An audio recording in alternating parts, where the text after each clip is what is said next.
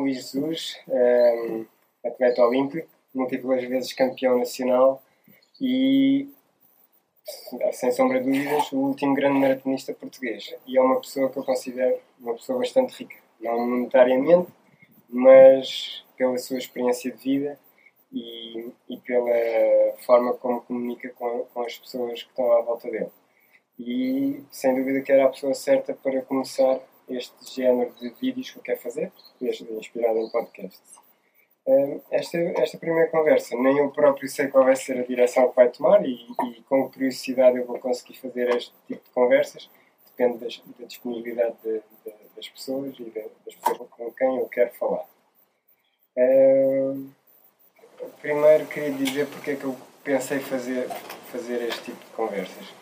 Uh, há algumas semanas atrás, há um mês, uh, almoçámos com o Francis Obicoel, no, no âmbito da corrida do aqueduto, e, e na altura estavas a ouvir falar durante o almoço e eu, porra, mas há aqui tanta coisa que, que os jovens, que treinadores, atletas, uh, deviam aproveitar de, desta conversa, deviam saber isto, deviam saber estes episódios, deviam saber estas experiências, porque de certeza que iam, iam, iam enriquecer a vida delas.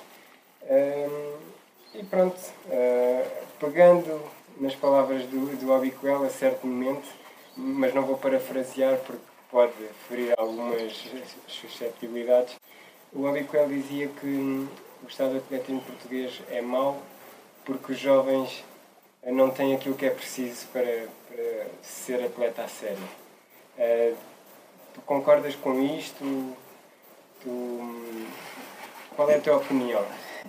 Existe, existe nas palavras do, do, do Francis, uh, naquele almoço, um, um, sentido, um sentido de, de alertar os jovens. Esse sentido vai haver, vai no seguimento da falta de responsabilidade, na falta de objetivos que eles têm, na falta de preparação que eles têm. A culpa não quer dizer que seja deles, é a culpa dos tempos. Os tempos evoluíram, os pais deles também evoluíram, as necessidades são outras.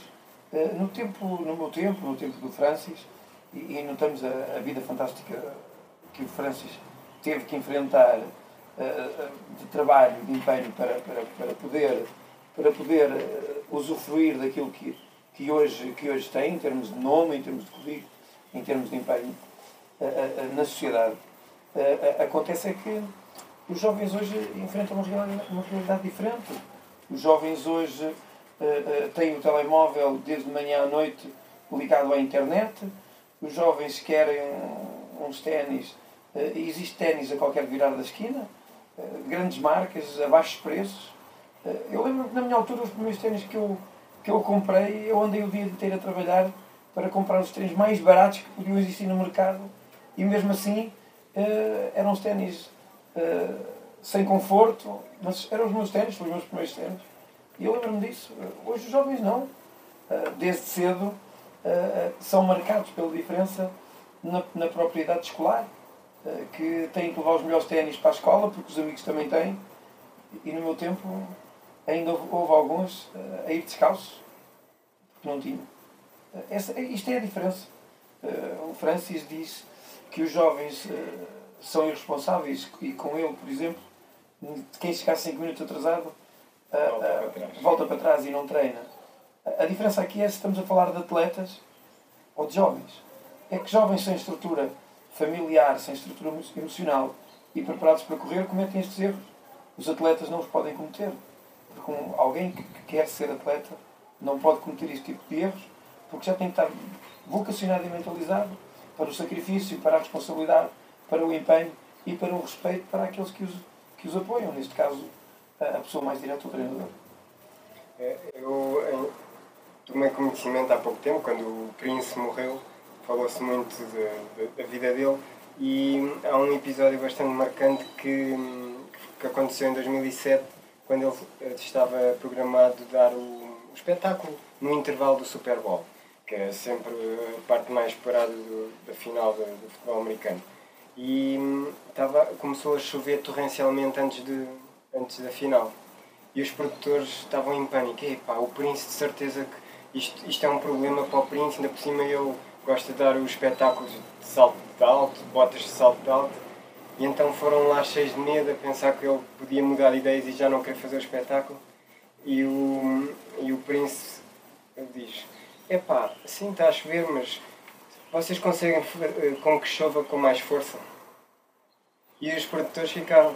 Ou seja, isto é um tipo de mentalidade que eu associo a, aos nomes de Carlos Lopes, eh, Rosa Mota, Fernando Ribeiro, Eugémios Castro, que são pessoas que estavam preparadas para as adversidades e não tinham qualquer problema. Ok, é duro, eu, pode ser ainda mais duro que eu, que eu consigo. E o Guerra, por exemplo, os crosses, queria que aquilo fosse cada vez mais duro porque sabia que, que ganhava com isso.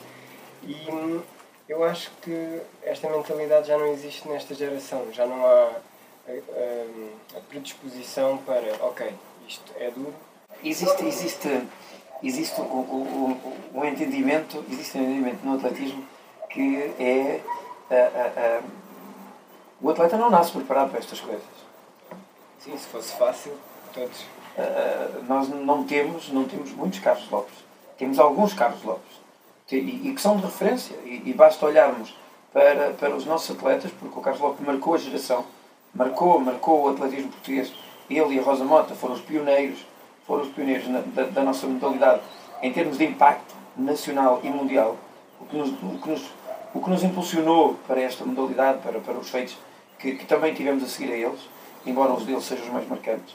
Mas depois tivemos atletas extraordinários e eles não nasceram, não nasceram feitos para o atletismo. Eles tiveram que ser fabricados. Foram fabricados com um conjunto de fatores que os levou a proporcionar as suas capacidades. Tem a ver com, com, com, com o meio envolvente, tudo o que tinha a ver com o atletismo naquela geração, tinha a ver com o impacto, tinha a ver com o impacto que o Lopes, que o Lopes e a Rosa causaram nas pessoas, o sentimento que eles causaram. Eu sou, eu sou um fruto do impacto que o Lopes causou na comunicação social. Ou seja, eu, eu, eu lembro-me de ter começado a correr na altura que vi o Lopes a ser campeão, campeão olímpico. Ou seja, e este impacto, este impacto foi fundamental para que os Castros, o, o, o Regalo, o Canário, a Conceição Ferreira e outros que seguiram a seguir à Rosa e ao Lopes tivessem o sucesso que tiveram. Agora, o, o, o meio envolvente do Lopes, as necessidades do Lopes, a necessidade de, do próprio Ministro Pereira de querer mostrar trabalho também com o Lopes e com os atletas que tinha. Ou seja, tudo isto foram fatores importantíssimos para depois o sucesso final. Hoje isso não, é, não, não corresponde à realidade. Repara, Rafael, temos que começar por um princípio muito básico. Quantos treinadores havia na altura do Carlos Lopes? Havia uma mão cheia de treinadores. No Algarve havia o professor Lara Ramos. No, em Lisboa havia o professor Ministro Pereira e o professor Fonseca Costa. Depois, a norte, havia o professor, Fonfil, professor Pompílio Ferreira, a, a António Ascensão, Sameiro Araújo e depois, mais tarde, ali o, o João Campos. Esses eram os treinadores, e, e peço desculpa se eu, estou, se eu estou a esquecer algum, mas estes eram os treinadores de referência do país. E qualquer jovem atleta que queria ser atleta e, e, e ia atrás do sonho, proporcionado pelo Carlos Lopes e pela Rosa, pela ideia do sonho, aquilo que conta saber é que nós, na altura, nós atletas, na altura, eh, íamos atrás de um sonho e tínhamos que nos agarrar às pessoas certas se queríamos, ter esse, se queríamos seguir esse sonho. Hoje em dia, as redes de comunicação social é, é a maior falácia que pode existir. Ou seja, ajuda muita gente a ter um conhecimento geral daquilo que se passa com o atletismo, com modelos de treino, alimentação, vestuário, dicas e mais dicas, mas na realidade, tudo espremido dá muito pouco. Porque as pessoas falam uh, uh, uh, e dão treinos uns aos outros como se vai ao café e pede, pede um, uma bica. Esta, esta, isto, isto não é, não é comprar um par de ténis na esquina, porque nem toda a gente pode calçar mesmo, os mesmos ténis, porque nem toda a gente pesa o mesmo, nem toda a gente corre corre com o mesmo apoio, nem toda a gente é pronador ou supinador ou neutro. Ou seja, e tudo isto é muito mais complexo quando passarmos para o esforço físico. E, e, esta, e esta, esta, esta noção que as pessoas têm do desporto, de, de da forma como tratam as coisas, uh, uh, da forma com que apostam, é tão simples que, que leva a que depois qualquer esforço que façam se torna num grande esforço. Pegando agora nas, nas redes sociais, um, para ti correste a meia maratona em, em, uma hora, 56 e 56 segundos e várias, várias vezes abaixo de uma 3. Um, o que é que sentes quando nas redes sociais se faça um grande alarido por marcas 10, 10 minutos mais baixas? Olha. Eu, eu, eu, na preparação para esta conversa, um, fiz uma pequena, uma pequena investigação, uma pequena pesquisa, e, porque na semana passada ganhou-se uma meia maratona cá em Portugal numa 10. E eu fui ver uma 10 quanto é que dava no teu tempo. Para, que lugar dava no teu tempo. E um, em 91, por exemplo, fui, fui ver uma maratona. O João Lima tem um site com, com as classificações por ano. 91, Ovar. Vi quem é Ovar, vi o teu nome, terceiro lugar. Uma 340. Ganhou uh, o António Salvador com uma 340 e o Alcídio Costa também uma 340. Acabaram juntos. Pronto. Uh, sabes quantos correram abaixo de uma 10? Não sei, mas muitos. 45. Não sei, mas muitos. 45. E em 86, o Armando Aldo Galega, porque eu sei que tu tens uma ligação especial à meia maratona de São João das Lampas, fui ver também a meia maratona de São João das Lampas.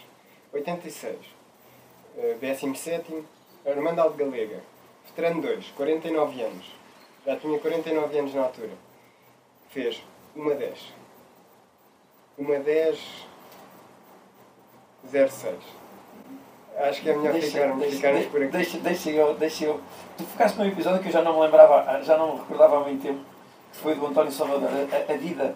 Há, há pouco disseste, eu comecei a rir quando disseste que eu que era rico, mas depois, eh, com, com o seguimento da frase, acrescentaste o resto e muito bem. A, a, riqueza monetária vale o que vale se nós precisarmos, se tivermos emergência desse dinheiro.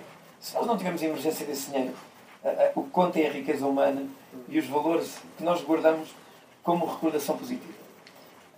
repara, em 91 uh, uh, cheguei à, à, meta com o António Salvador e o Alcídio Costa. Eu e o Alcídio, nesse dia, poderíamos ter feito uma, dois. Nesse dia, eu e o Alcídio podíamos ter feito uma, dois. É claro que o António Salvador iria fazer uma quatro na mesma, porque ele fez o melhor que pôde. A meio da corrida, o António Salvador, que é, que é um amigo porque eu tenho grande consideração, uh, estava a, a atravessar umas, umas, dificuldades, porque apareceram aquelas histórias do IRS e, e e nós achamos que, que deveríamos ajudar o António Salvador a cumprir e a ter, e a ter esse, esse objetivo que era aquela prova na terra dele, com o momento que ele estava a atravessar, achámos que era o momento do António Salvador. Então, eu e o Alcídio combinámos ajudar o António Salvador e levámos o António Salvador a, a ganhar na sua terra, a, a, a sentir-se bastante feliz e, e, a cumprir um objetivo de vida que ele tinha, que, que precisava de na altura de dinheiro para pagar o seu IRS. E isto, eu e o Alcídio, de vez em quando, quando nos encontramos, comentamos este facto.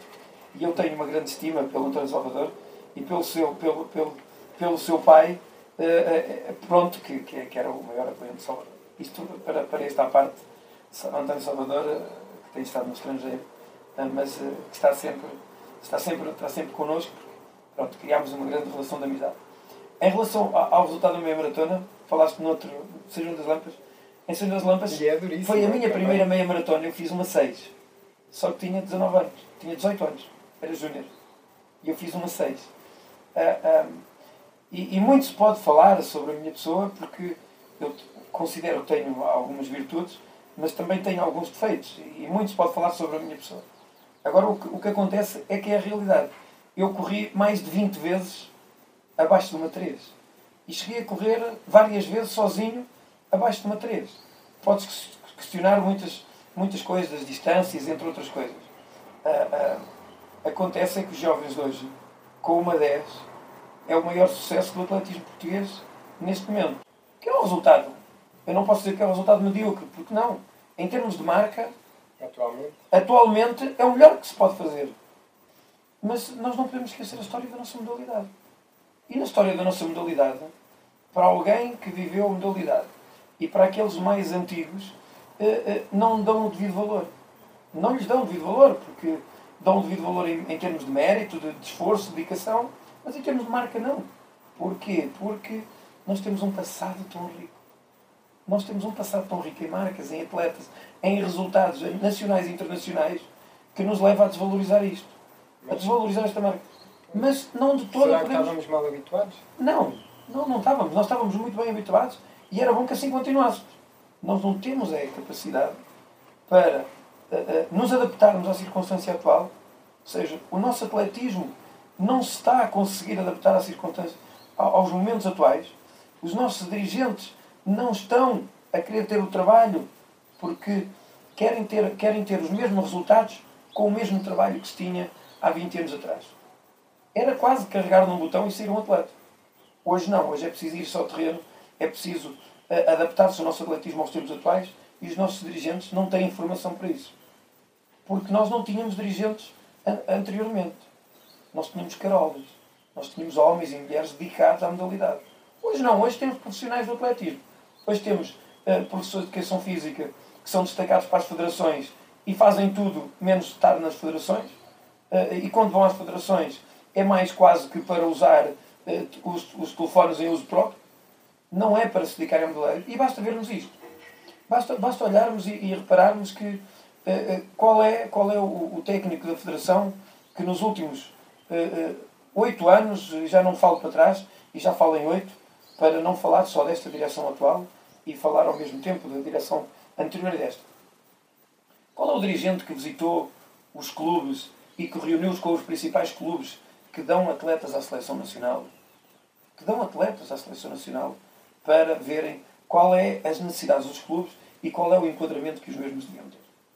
Reparamos que o Benfica Sporting, neste momento temos Benfica, Sporting, a Juventude Operária de Montabrão, entre outros, que foram os clubes, eh, e, no Porto, Leiria, entre outras, eh, eh, que deram, todos os clubes que deram atletas à Seleção Nacional, qual foi o investimento que a nossa Federação fez neles?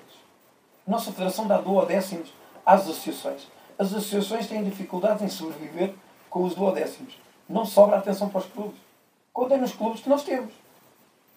E isto, isto, tudo este conjunto, às vezes, quando começamos a falar de uma coisa, misturamos as coisas todas. Porque elas estão todas interligadas e não se podem desassociar. Nós temos que começar a olhar para o nosso atletismo e para a razão destas marcas atuais, da 1 a 10, e ver onde é que está o desinvestimento. Porque tratamos de desinvestimento, não desinvestimento monetário. Porque hoje vê-se muitos argumentos eh, na defesa desta, desta nova direção da Federação, por exemplo, a, a dizer que uh, o Estado baixou, o Estado baixou o investimento à Federação, Portuguesa de Atletismo uh, uh, no apoio à alta competição. Mas espera, o nosso desinvestimento neste momento nem é monetário, é humano. O nosso, o nosso desinvestimento tem a ver que nós perdemos as grandes referências nacionais e não fabricamos.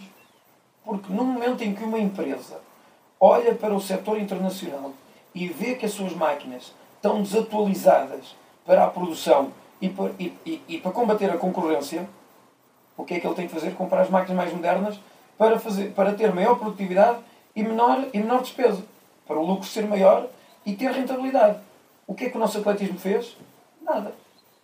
Simplesmente viu a concorrência, as outras modalidades, a subirem, verem atletas com grandes capacidades que podiam ser direcionados e captados para o atletismo a ir para outras modalidades, o triatlo é exemplo disso. Os, os, os, fatores, os fatores que levaram uh, o, o, atletas a ir para o triatlo é o facto do triatlo nos últimos anos ter investido fortemente na captação de jovens.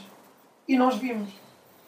Os nossos treinadores continuam a dizer que atletismo para entre 12 e 15 anos tem que ser um atletismo muito suave, com com distâncias muito, muito certas e que para captar jovens, para não estragar o futuro dos mesmos e hipotecar as hipóteses do futuro dos mesmos. Reparamos quanto é que treina um jovem do triatlo. Um jovem do triatlo com 13, 14 anos já se levanta 6, 7 da manhã para fazer natação sim, sim. e já faz as três modalidades. E natação é a mesma coisa. Na natação, e, e, e, temos um exemplo muito bom, aqui muito próximo de nós, que é um investimento do que é fabricar jovens com grande potência. Colégio Vasco da Gama. É só um exemplo. Salesianos de Manique. Nós temos escolas, escolas uh, uh, privadas, privadas que investem fortemente em técnicos de grande qualidade em técnicos de qualidade e apostam na, na, na, própria estrutura para dar qualidade aos seus atletas, aos seus alunos, que depois formam campeões. São os bases, são os pilares. Eu andei no Colégio Vasta Gama e tinha colegas que faziam natação, já de competição, e eram muito bons. E a que horas é que abria a piscina? Seis. E, e começávamos as aulas às oito, eles já tinham feito o treino da manhã. Não, vamos ao Estádio Nacional, vamos ao Estádio, tarde, vamos ao Estádio Nacional e às nossas pistas de atletismo ver a que horas é que os nossos técnicos estão disponíveis. Esta, esta é a razão. Esta é a razão. Mas existe outra coisa. Só, só um exemplo. Existe a defesa, a defesa da modalidade, aconteceu há uns anos atrás, em que o nosso meio fundo, eu lembro-me de alguns episódios que marcaram, que eu considero que tenham marcado negativamente a nossa, a nossa geração. Olha, uma das medidas foi o, o atual presidente da, da Federação que a tomou, Jorge Vieira. Os atletas júniores não podiam correr meia maratona. Que a distância era muito longa. O que, é que acontece? é que se olharmos para os nossos melhores atletas de sempre, à meia maratona, à maratona e aos 10 e aos 5 mil metros, os nossos melhores atletas sempre, com exceção do Rui Silva, que foi um bom, atleta em 5 mil metros, com exceção do Rui Silva, todos os outros, todos os outros, desde Carlos Lopes, Pinto, Domingos, todos eles, até chegar a mim, que tenho a melhor marca da meia maratona, a, a, a melhor marca, a melhor marca portuguesa oficial, que é 1.0056, eh, todos eles fizeram meias maratonas em júniores. E o Jorge Vieira veio conseguir contrariar o atletismo português, extinguindo, extinguindo no nosso país a capacidade de os júniores, ou a possibilidade de os júniores poderem fazer meia maratona. Quando essa disciplina existia no Campeonato do Mundo de Júniores. Nós tivemos um Campeonato, de júniores, Campeonato do Mundo de Júniores em Lisboa, com meia maratona, onde os nossos júniores não podiam fazer meia maratona em Portugal. Teve outra medida, teve outra medida, outra medida que foi, que para mim foi crucial no, no, e notória no desinvestimento do nosso meio fundo, que era, que era a nossa bandeira. E o que acontece é que no nosso atletismo, repare, no nosso atletismo, os nossos técnicos de gabinete fizeram uma coisa. Vamos desapoiar o meio fundo para valorizar as técnicas e a pista. Um erro.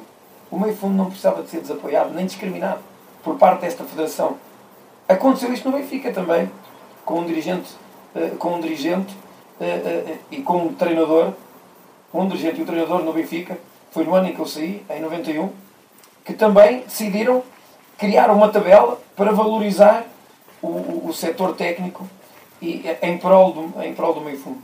Havia muitos no meio fundo. Exatamente. Ora aí está. Mas, uh, uh, uh, e hoje está provado que nós não precisamos de desvalorizar ninguém para valorizar outro.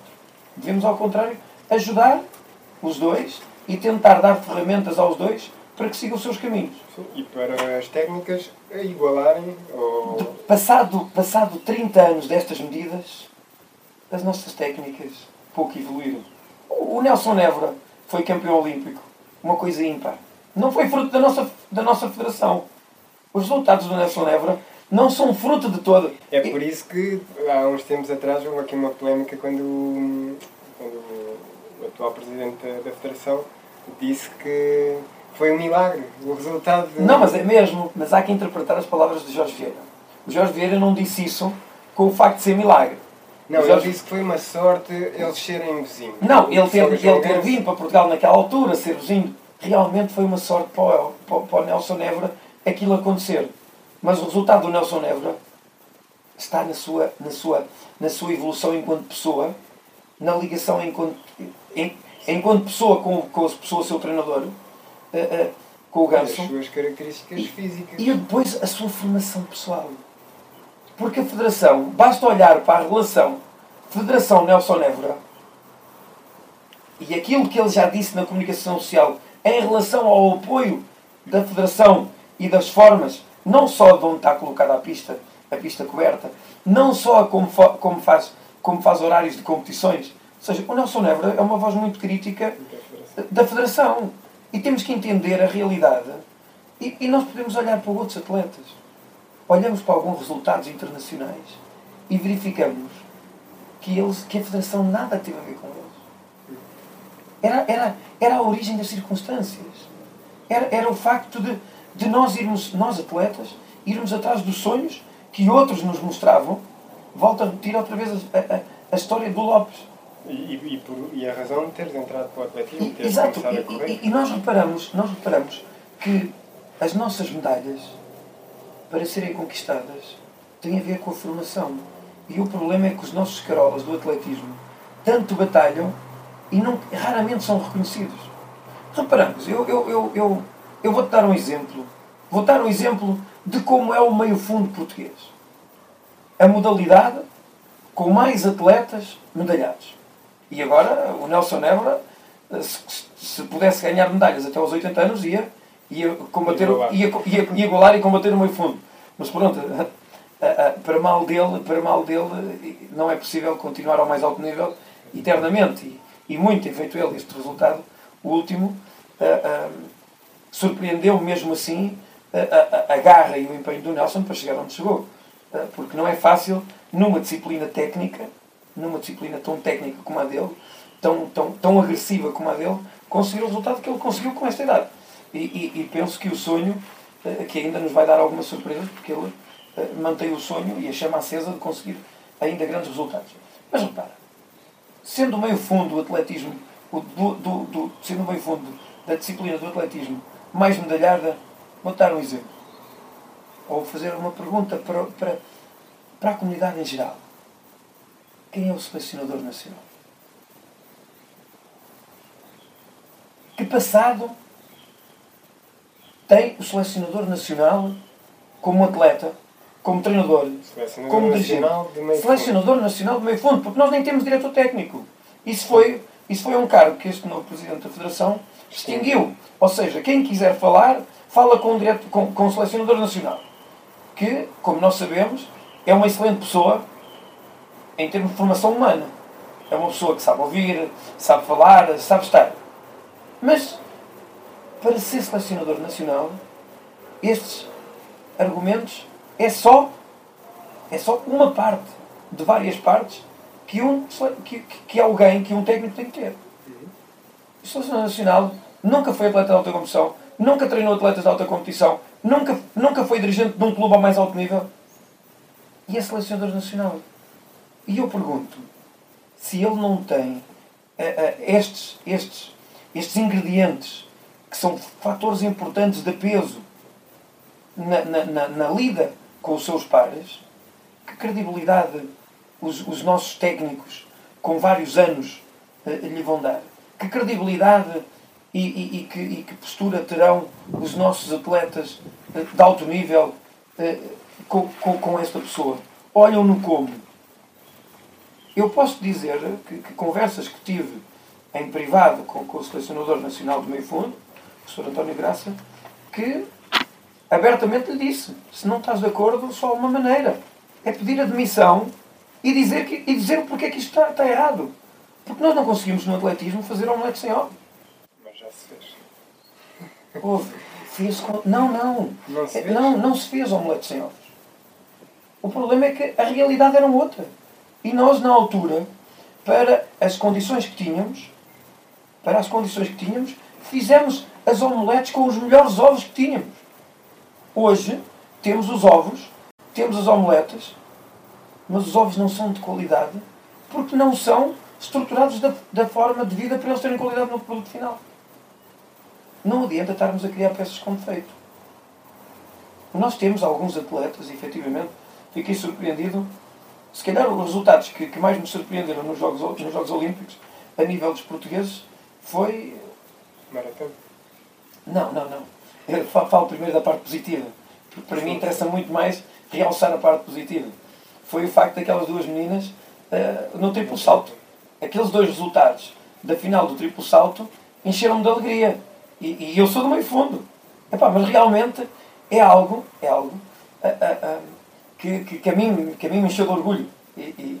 Ok, mas quando estavas a falar que te surpreendeu, eu pensei podemos ser surpreendidos pela positiva como pela negativa. É, é por isso que eu falei. Sim, sim eu percebo, eu percebi, eu percebi logo. Tu, olhando, olhando a mim como atleta de meio fundo, sim, que, sim. queria falar do meu fundo.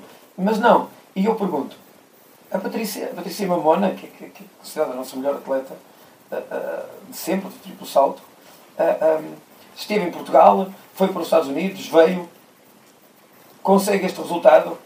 Uh, epá, não, não ouvi ainda uma declaração, uma declaração em que ela provasse que este resultado tinha a ver com a Federação. Porque se os meus resultados tivessem tido a ver com a Federação, eu próprio tinha dito, não, os meus resultados pessoais tiveram a ver com as pessoas que me rodearam, com as pessoas que me rodearam até eu vir para Lisboa, na minha terra e, e no Luso, por sítios onde passei, Oliveira do Hospital, por, sítios, por, por, pelas localidades, que têm várias pessoas onde eu estive ligado, uh, uh, mas depois, essencialmente, por, ter, por eu ter escolhido, porque fui eu que escolhi, o professor Fonseca Costa como treinador. Através da pessoa do Dr. Marcelo Almeida, que me deu a oportunidade de eu poder escolher o meu treinador dentro do Sport Lisboa Benfica. Ou seja, Sport Lisboa Benfica, o, o Marcelo Almeida e, e, o, e o Fonseca Costa foram as pessoas que fizeram com que eu saísse do anonimato e passasse a ser o atleta que sou hoje. A federação era um ingrediente que funcionou bem em alguns setores, embora eu também, também possa ter, eh, através da minha vida pessoal, alguma vida pessoal desportiva sempre, alguma razão de queixa de alguns comportamentos pontuais, mas a Federação, na altura, cumpria com regras bem definidas aquilo que o atleta poderia receber. E isto hoje não acontece. Hoje temos uh, uh, dirigentes da Federação que elaboram regulamentos, que fazem promessas e que não as cumprem. E isto é muito mau para um jovem atleta. Repare, um jovem atleta que, que quer seguir os passos do, do, do Lopes, mas eu nem falo do Lopes, o Lopes é a nossa referência de nós todos, do, do Obicoel, do Nelson Nevra, do Rui Silva, que queiram seguir estes passos. Da Patrícia, Mamona, e, que, que, que, e da outra menina, a, a Susana. A, a, um jovem queira seguir estes passos, que apoios tem? Olha, vou dar um exemplo. É um clube, não é? Tem, tem de começar pelo clube. Tem de começar um clube. O, o, o, o clube tem que ter, o clube tem que ter meios técnicos, meios técnicos, passado 30 anos, nós temos clubes e, e, que ainda não têm técnicos. Nós temos clubes em Portugal de atletismo que ainda não têm técnicos preparados para receber atletas potências. Nós temos clubes que ainda não estão preparados. Não porque uh, uh, não, não, não tenham gente. Tem. Eu acho é que a nossa formação, a nossa formação uh, ainda está um tanto ou quanto atrasada. Eu li no site da Federação, a Federação tem no seu site programadas por ano cerca de 50 ações de formação. Desde, desde seminários, palestras, ações de, de, de formações de treinadores de vários, de vários níveis. Tem 50. Nós temos clubes que já formaram jovens campeões nacionais em que não são, entre aspas, convidados efetivamente ou incentivados a participar. A Federação, neste momento, parece que é uma casa, parece que é uma casa que está à espera de que as pessoas têm que ir pedir à Federação para, ser, para fazer. É, é basicamente isto. Não, não, não, é, não é como aquele, aquele, aquele setor da família em que o pai aconselha voluntariamente o filho a seguir o caminho certo. Não, parece que é aquele pai que fica à espera que o filho vá sempre pedir favores ou que o filho vá fazer perguntas. A gente sabe que resulta, qual é o resultado disso final. Cada vez um maior afastamento entre as duas partes da família e a Federação é quase a mesma coisa. A Federação é, é uma entidade que é suportada pelo Estado para apoiar. E para apoiar desde a formação até o atleta olímpico. A Federação, neste momento, preocupa-se sempre com a imagem. Com a imagem, com o show-off olímpico. Mas o atleta, quando chega a ser olímpico, já é, aquilo, é aquele que menos precisa da Federação. O atleta, quando olha para a federação com um certo, com um certo estatuto, quando o atleta tem um estatuto, eu olha para o lado e pensa: eu deste sítio, só preciso que eles paguem aquilo que o Estado delega para eu poder ser atleta. Já não tem mais nada para dar. E nós reparamos: a federação tem técnicos, quase eles todos estão ligados a clubes. Ou seja, nós não temos técnicos federativos nós temos dirigentes do clube que são da federação. Nós temos dirigentes de clubes, nós temos, e, e, isto para não, para não ser, para não, para não ir por outros campos, nós sempre tivemos professores de, de educação física destacados na Federação para serem elementos da Federação. Mas eles nunca foram efetivamente elementos da Federação. Nunca tiveram 100% ao serviço do Estado. Não, tiveram destacados uh, uh, de, de, do Estado, do setor público, para estar ao serviço do país. Mas depois, uh, o problema deles era estarem ligados aos clubes, saírem da Federação para ir para os clubes, treinar dos clubes. Então havia aqui quase como um triângulo. Tinham atletas quando não poderiam ter atletas. São dirigentes federativos, nunca podem ter atletas. Um dirigente federativo não pode treinar atletas. A não ser que esse atleta não tenha treinador e não tenha clube. Esteja naquela fase transitória, não tem clube, não tem, não tem clube, não tem treinador, a federação tem que ter um técnico, tem que ter um técnico com competências para poder ajudar esse atleta. E eu pergunto, dou o exemplo do meio fundo. Terá o nosso selecionador de meio fundo para poder treinar um atleta olímpico neste momento que precisasse do apoio da Federação? Mas basta, esta pergunta para desmontar o que tem que ser um selecionador nacional.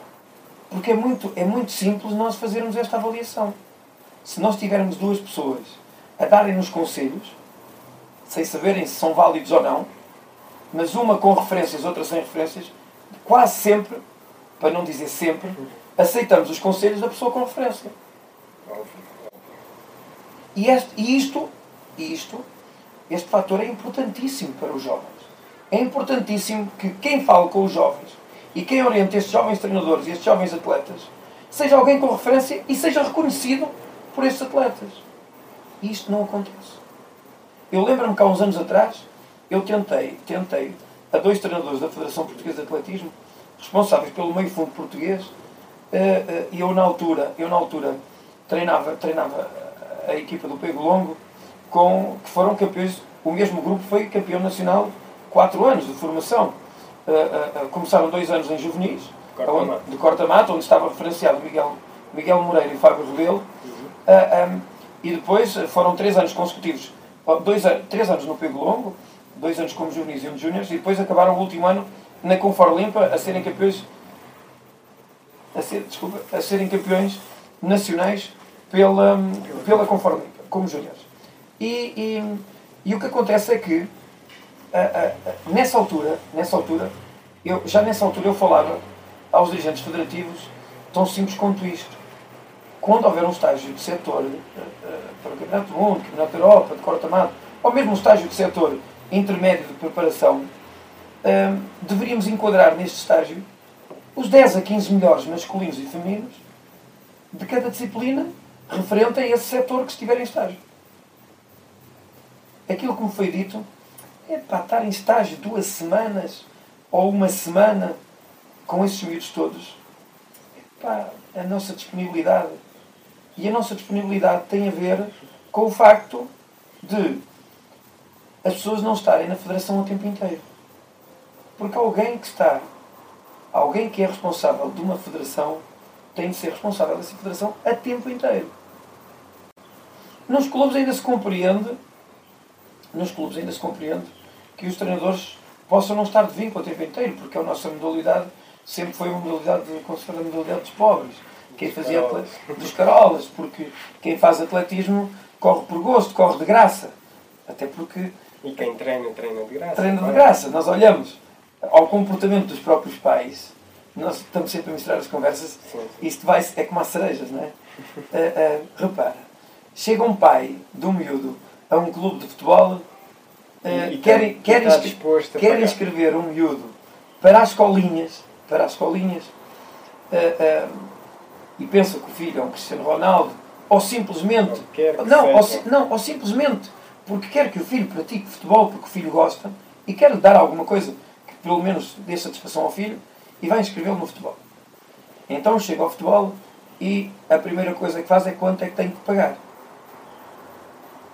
No atletismo é ao contrário.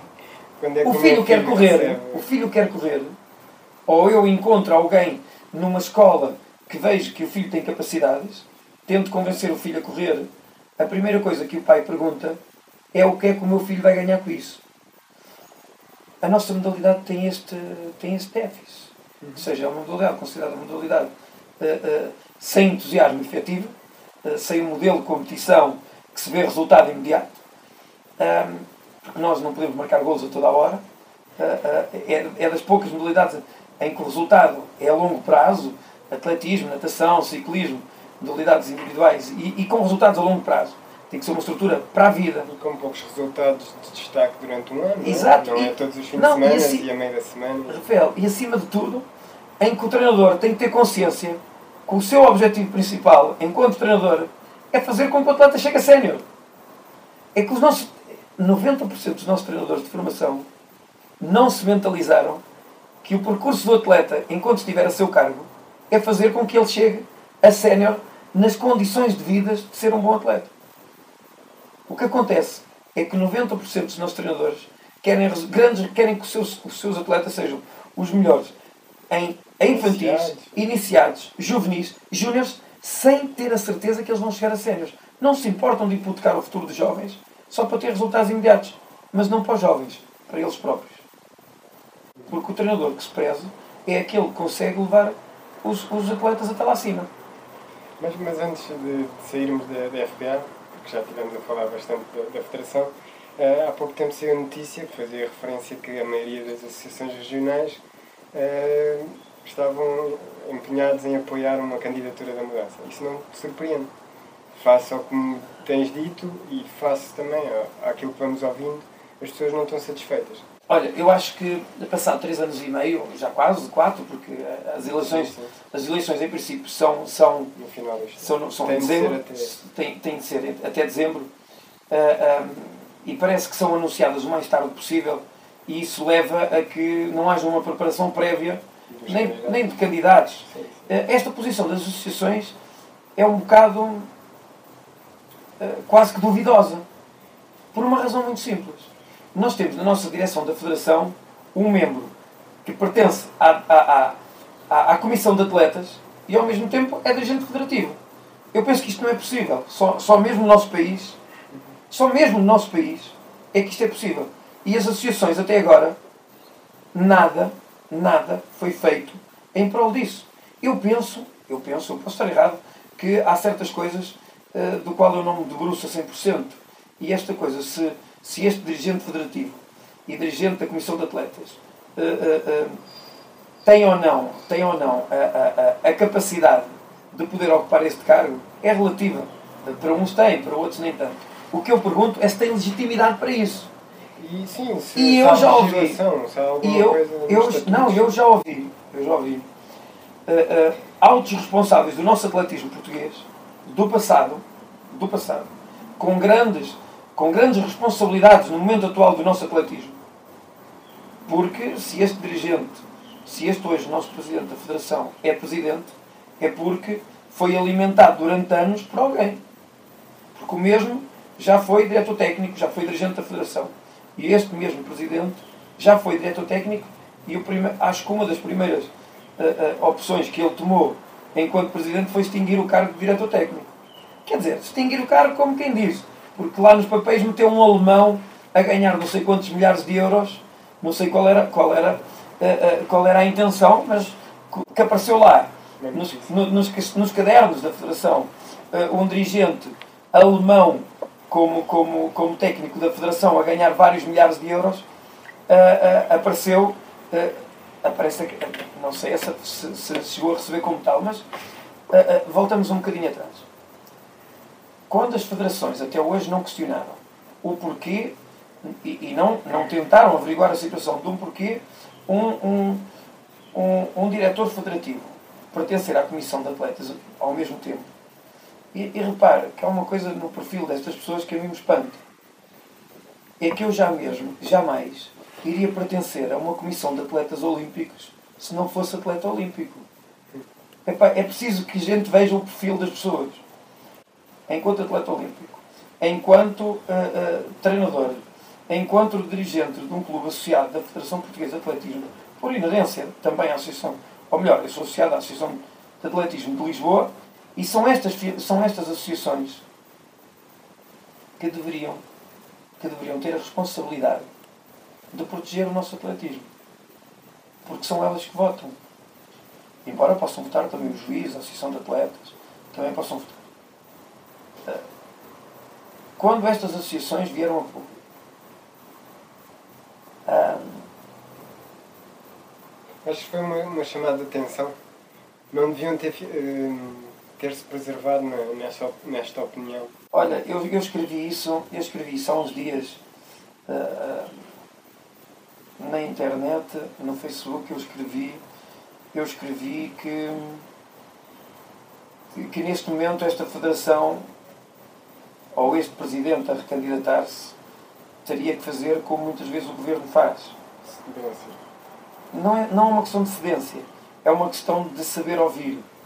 E, e basta pegarmos nas críticas que, que, que as pessoas que ainda gostam do atletismo, que ainda estão ligadas ao atletismo, fazem, para ele perceber o que é que tem que mudar. Agora também há governos que mesmo com a teimosia, mesmo com o alerta das pessoas, que por teimosia continuam. E estas associações precisaram de três anos e meio para publicamente marcarem uma posição. Ou seja, se há, se há coisas que não são cumpridas, as associações não têm mecanismos para as resolver até ao momento. É preciso chegar às eleições para vir dizer que 12 associações reuniram e dizer que podem apo- apoiar outras pessoas se estes não mudarem. Não faz sentido. O que faz sentido é eles trabalharem em conjunto, as próprias associações se reunirem na sua totalidade para discutirem aquilo que querem de um presidente. E discutirem aquilo que é preciso para a modalidade. Porque a realidade, temos que entender o seguinte: a realidade de Viana do Castelo não é a mesma real- realidade de Lisboa. A realidade da Associação de Atletismo de Faro não é a mesma realidade eh, eh, da Associação de Atletismo da Madeira. Não são realidades, não são realidades iguais. São necessidades diferentes. São necessidades diferentes. E é preciso entender as necessidades de cada associação para se fazer uma carta ou um programa que abranja todos. Tão simples quanto isto. Não é dizer que, que o fulano A que, que, que fez uma proposta e que depois não cumpriu. Todos nós sabemos isso. Ou seja, as propostas foram públicas. Agora, o que nós não entendemos é como é que as associações, como é que as associações deixam a que chegue a este ponto, a este nível. Não Mas- percebo. Eh, há bocado disseste uma coisa e, por experiência pessoal, também, também é uma, uma opinião pessoal minha, que, e vou-te contar o episódio de, que, que expressa bem a atitude que eu acho que esta federação tem, que é uma atitude de isolamento.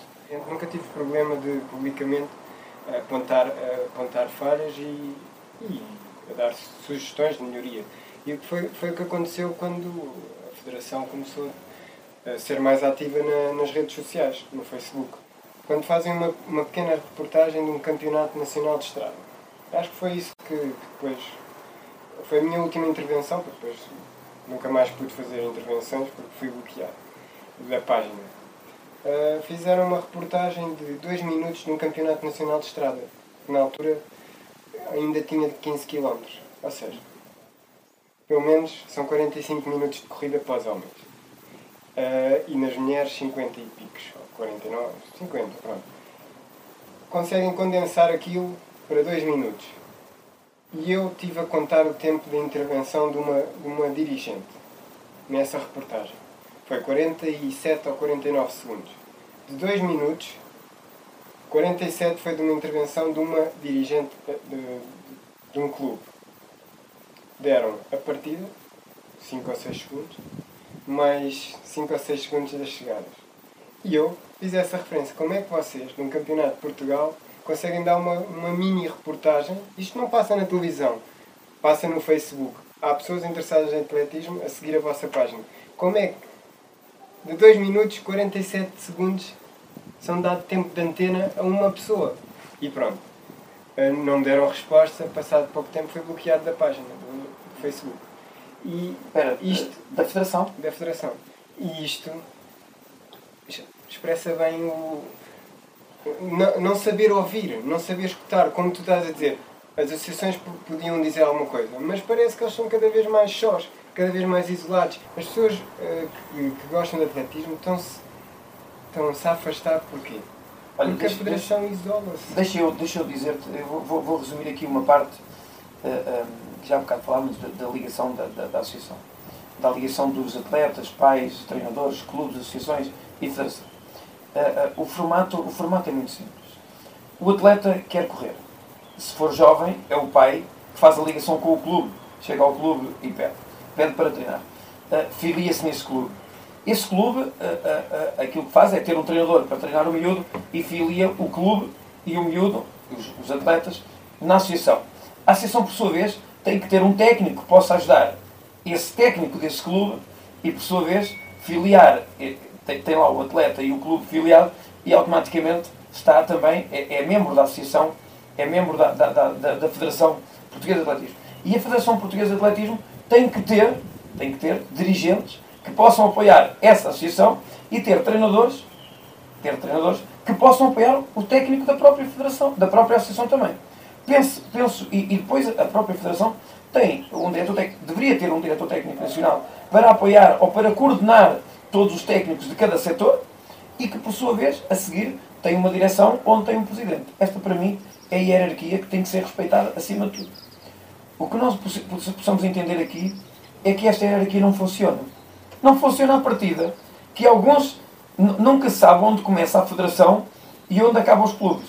E há um bocado falar, nessa entrevista podemos verificar, podemos verificar a, a, a, a importância, a importância e a relevância que se dá a um campeonato nacional de estrada com a importância que se dá a um dirigente de um clube. Se calhar a, a proporção é mesmo essa. Dão mais importância a um dirigente do clube porque provavelmente existe. Porque é o clube que está a dar os atletas ou está Ora, exatamente. Ora, aqui, aqui esta, esta, esta complicidade nunca pode deixar de existir. Nunca podemos é misturar as coisas. Nunca podemos é dar destaque a ninguém superior ao próprio destaque em si, que é a prova, que é o campeonato. E eu compreendo isso muito bem. Mas por vezes há uma certa necessidade de, de, de dar doces. Dar doces. Se calhar foi um doce que a Federação deu. O maior erro da Federação e acabaste por dizer, é provavelmente não saber ouvir. Não saber ouvir. Uh, uh, eu dou-te eu dou -te, dou -te, dou -te três exemplos. Dou-te três exemplos. Exemplo número um. Temos um vice-presidente, Luís Figueiredo, que esteve afastado da Federação,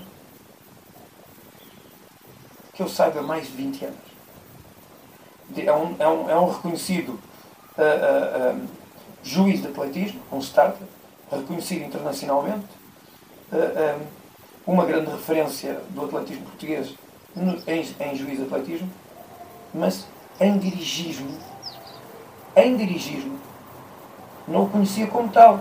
Por isso, eu que sou do atletismo, ele ter aparecido como vice-presidente de uma Federação Portuguesa de Atletismo foi uma surpresa.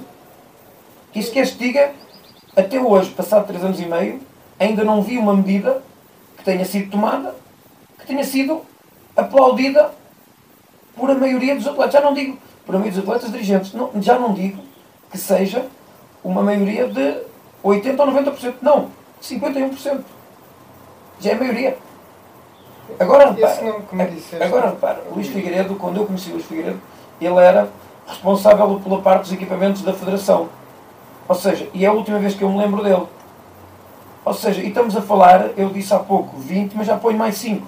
Mais 5 anos no mínimo. E agora repara, aparecer como vice-presidente num cargo tão importante como este e que é, que é muito melindroso em termos. É, é muito. Alguém que queira ser vice-presidente de uma federação, ou mesmo presidente, tem que ter um trato muito fino na lida com as pessoas.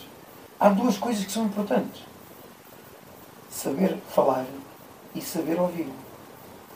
E quando tu falas em falar e saber ouvir, eu já te foquei numa pessoa. Falo-te noutra. Paulo Bernardo.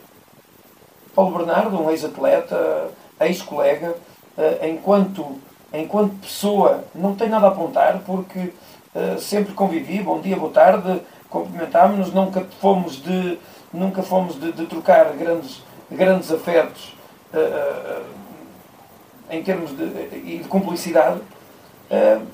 Mas as informações, as informações dos meus colegas de modalidade, tanto treinadores como, como, como de atletas, é de que hum, ele não ouve. Ele quer impor aquilo que ele pensa que sabe. E quando alguém que não gera consenso entre, entre os pares, entre os pares, e, e que não é conhecedor da realidade do nosso atletismo, vou dar um exemplo, uma das informações que me chegou por um alto treinador era de que eles tinham em que, em que os setores tinham reunido e tinham definido as marcas de acesso a uma competição internacional. Eles definiram em consenso os técnicos nacionais, técnicos creditados com atletas reconhecidos e com resultados validados, tinham chegado a um consenso de que as marcas de acesso àquela competição eram estas. Reuniram e apresentaram a direção. Esse senhor, esse vice-presidente, Paulo Bernardo, decidiu, por autorrecriação, fazer uma alteração. Dizendo que tinha que ser assim porque ele é que decidia. Ou seja, isto foi-me contado por um alto, pelo, pelo um dos nossos melhores treinadores do atletismo atuais. Quando isto acontece, acho que diz tudo da, da forma de estar deste dirigente.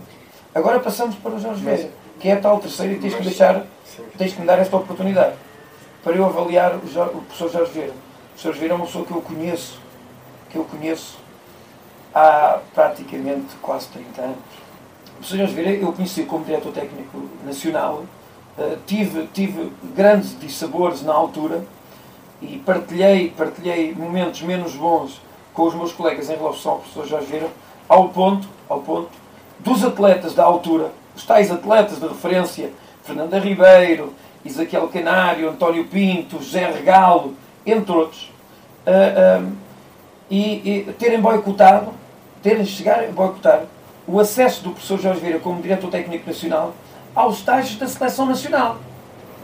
E até ser feito um abaixo assinado a, a, a pedir ao Sr. Presidente da Federação que não deixe o professor Jorge Vieira ir, ir, ir ao nosso encontro a estágio. Uh, e na altura era diretor técnico Na altura era diretor técnico nacional. Ou seja, e ele passou por esse processo. Mais tarde, mais tarde, uh, o professor Jorge Vieira, eu, eu, eu tive um episódio em 1995 que eu bato o meu recorde aos, aos, aos 1500 metros, bato o meu recorde, faço mínimos para o Campeonato do Mundo aos 1500 metros, estava no projeto olímpico e no ano seguinte, ano dos Jogos Olímpicos, eu saí do projeto olímpico. Mas, outros, mas um, um outro atleta que não tinha corrido em 95, que nem sequer tinha corrido em 95, uh, uh, em 96 continuou nos Jogos Olímpicos. Continuou no projeto. E eu lembro-me de ter reunido com o professor Jorge Vera na Federação Portuguesa de Atletismo e lhe ter dito, professor, eu, eh, que fiz mínimos, paguei as minhas próprias verbas para alcançar este objetivo, a Federação teve investimento zero, daí, eh, quando se chega à alta competição, o investimento da Federação é, é muito reduzido, não, é, não é notório. Ele faz muita falta embaixo na formação. Ali em cima já, já, já muito pouco interesse ou nenhum tem. Eh, e eu expliquei ao Jorge, perguntei ao professor Vieira porque é que eu, com este resultado alcançado no ano de 95, e, que já serviriam de referência para os Jogos Olímpicos, como é que eu sairia do projeto olímpico e outro atleta que não correria, que não correria em 95 se mantinha. A resposta do professor Jorge Vieira foi é uma aposta minha, minha, dele, técnico nacional. Ou seja, isto espelha bem a forma como o diretor técnico nacional trabalhava na altura. Eram as apostas dele. Não era aquilo que estava em causa no terreno não eram as partes concretas das marcas. Não. Era aquilo que era a convicção dele. Hoje, como presidente, eh, eu reconheço-lhe um grande, um grande estatuto oratório. E não só eu. Não só. Ele é um grande orador, eh, eh, consegue adaptar o seu diálogo às circunstâncias, sejam elas quais forem, mas é só falar, fala muito bem, assumir e, e assumir a responsabilidade de, do, do projeto que pensou e que divulgou, a seguir não consegue. E não consegue porque o Presidente da Federação tem que ter um jogo de cintura superior ao seu ego pessoal. Um dirigente da Federação, a, a, a, Federação tem que ser uma democracia, mas tem que ser uma democracia demorada, de, moderada. Não pode ser uma democracia onde um selecionador, um, um, um Presidente da Federação, só porque houve um atleta aos berros num estádio a dizer que quer ir à competição tal, o presidente da federação diz: está bem, Ou seja, passa por cima do selecionador da disciplina e diz: está bem. Só porque não quer ouvir essa, essa, esse, esse, essa, esse atleta aos gritos num estádio a dizer que tem o direito a ir. Ou seja, este é o modelo do qual eu tenho dificuldades a aceitar. Mas também eu escrevi na, na, nas redes sociais o seguinte: uh, uh, dificilmente eu, eu, eu, eu, eu critico sem apresentar uma solução. Não sou daquelas pessoas. É não sou daquelas pessoas que critica só que vai à internet criticar só por criticar. Não, nós quando devemos criticar temos que apresentar uma solução. E o professor Jorge Veira, eu acredito, eu acredito e tenho essa convicção, que possa ter capacidade para ser presidente. Acredito. Não tenho dúvidas disso.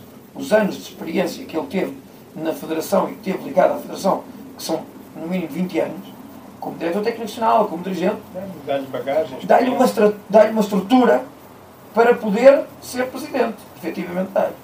Mas tem que ter uma equipa de trabalho com conhecimento e com provas dadas, com credibilidade, que seja reconhecida e respeitada pelos outros. Não é o caso. Eu escrevi na internet que o rei vai nu. Vai nu porque está sozinho. Ou seja, as pessoas ainda respeitam, ainda respeitam o professor Jorge Vieira pelo seu passado, pela sua pessoa, pela forma como, como fala com as pessoas, pelo, pelo trato que tem com as pessoas. Mas toda a gente sabe que ele já está sozinho. Já está sozinho há algum tempo. Porque as pessoas que o rodeiam querem ter mais protagonismo que o próprio Presidente. Quando, numa federação, ninguém tem que ter protagonismo. Protagonismo tem que estar dirigido para os atletas. É isto que eles não entendem. Como o resultado é fabricado pelo próprio atleta, o, o maior espetáculo, o maior uh, uh, visado tem que ser o atleta. E neste caso não é. Neste caso não é. A gente olha para a federação e só se ouve falar no senhor Luís Figueiredo ou, senhor, ou no senhor Paulo Bernardo. Então. Já chega de, de federação. Senão há pessoas com as orelhas muito quentes. Não, não, não com isto eu só quero dizer que o professor Jorge Vieira tem toda a legitimidade para se candidatar. Uh, e, e, eu, não, não, não tendo voto direto, não tendo voto direto, sendo alguém ligado à modalidade com mais de 30 anos, uh, eu só tenho que dizer que uh, se não houver, melhor, não houver ninguém melhor, Obviamente. que o professor Jorge Vieira tem, todo, tem todo o direito de ser presidente, direito e mérito de ser presidente da Federação Portuguesa de Atletismo. Agora, depois desta experiência de 4 anos, tem que reunir, tem que reunir gente, porque teve mais que tempo para se perceber que as pessoas que o acompanharam durante estes anos não são consensuais uh, para, para, para os intervenientes diretos do atletismo. Mas são apostas, apostas pessoais. Uh, são apostas pessois que levou o atletismo. Um, eu, tenho, eu tenho, tenho sempre esta frase que depois digo eu tive uma conversa agora recente com outro presidente de uma outra federação em que lhe disse o seguinte: a minha modalidade perde quando as outras avançam. A minha, a minha modalidade, com tricas e laricas, com estas guerras tão internas, caprichos tão pessoais de quem dirige esta modalidade, faz com que os atletas, com que as outras modalidades, uh, uh, se, se, se se, se protejam com ferramentas e mecanismos que vão buscar os valores que estavam disponíveis para o atletismo para as suas federações, para as suas modalidades. E isto é, o nosso atletismo, sempre que existe uh, uh, uh, estas quesílias internas da nossa modalidade, vamos mais para baixo e os outros continuam a caminhar. Nós somos a modalidade com mais atletas praticantes, sem estarem filiados a uma federação. E isto é outro tema que a nossa Federação nunca debateu com o Governo. Temos uma coisa muito simples. Nós organizamos um evento desportivo de estrada, um evento desportivo público, que movimenta o, o, a, a, prática de desporto saudável, o modo de vida saudável. Apelamos às pessoas que, que não sejam, que não sejam uh, uh, sedentárias, que, que pratiquem desporto para bem da sua saúde, seja ela qual for, qual for a modalidade, mas essencialmente pratiquem atletismo, que é grátis, podem praticar na rua, não precisam estar em ginásios, nem em campos fechados e não precisam pagar. Uh, o, que é que, o que é que acontece? Do, dois setores importantes. Uh, uh, sempre que organizamos um evento, o pagamento policial é pela cota máxima. O futebol já não é assim. Ou seja, vamos a um encontro de futebol, o pagamento do, do, do, da força de segurança é muito mais reduzido que no atletismo. Porquê que será? Isso tem a ver com os cortes de trânsito, etc. Não, é porque o pagamento das horas extraordinárias a um agente do PSP deveria ser o mesmo, tanto ele tivesse a fazer gratificado no atletismo como no futebol. E não é. Nós no atletismo pagamos muito mais do que a Associação de Futebol ou um clube de futebol no pagamento dessa autoridade, porque é suportada pelo Ministério da, da Administração Interna. É uma cota parte suportada. Por isso, eh, e temos outros, temos outros. Repara, repara oh, Rafael, uh, uh, nas escolas a educação física é desvalorizada em relação às outras disciplinas. Eu não sei, eh, porque não é de conhecimento, não é de conhecimento público, quais as intervenções que a nossa federação, junto de outras federações, eh, e qual é o impacto que tem junto do governo e quais são as reuniões que têm tido com o governo, eh, essencialmente com o Ministério da Educação, para tentar, de alguma forma, sensibilizar que é preferível ter um, um, um filho saudável que um filho muito inteligente. Eu, por mim, prefiro ter um filho mais saudável e menos inteligente do que mais inteligente e menos saudável. E todos nós sabemos que o desporto é um dos principais pilares para, para a estabilidade da saúde física e mental. Todos nós sabemos, e está provado pelos médicos da especialidade infantil aos juvenis, que o desporto ajuda a estabilidade uh, física e mental de qualquer jovem. Então, como é que podemos estar a valorizar muito mais a matemática do que o desporto uh, uh, nas escolas? Ou seja, há coisas que, que a mim me deixam um bocado confuso não ver estas lutas mais acesas. E isso são alguns pontos. São alguns pontos. A nossa federação tem muito meio, tem muito meio para valorizar a ação dos jovens. É preciso dizermos aos jovens, é preciso dizermos aos jovens qual, qual o caminho que pode percorrer para atingir um futuro.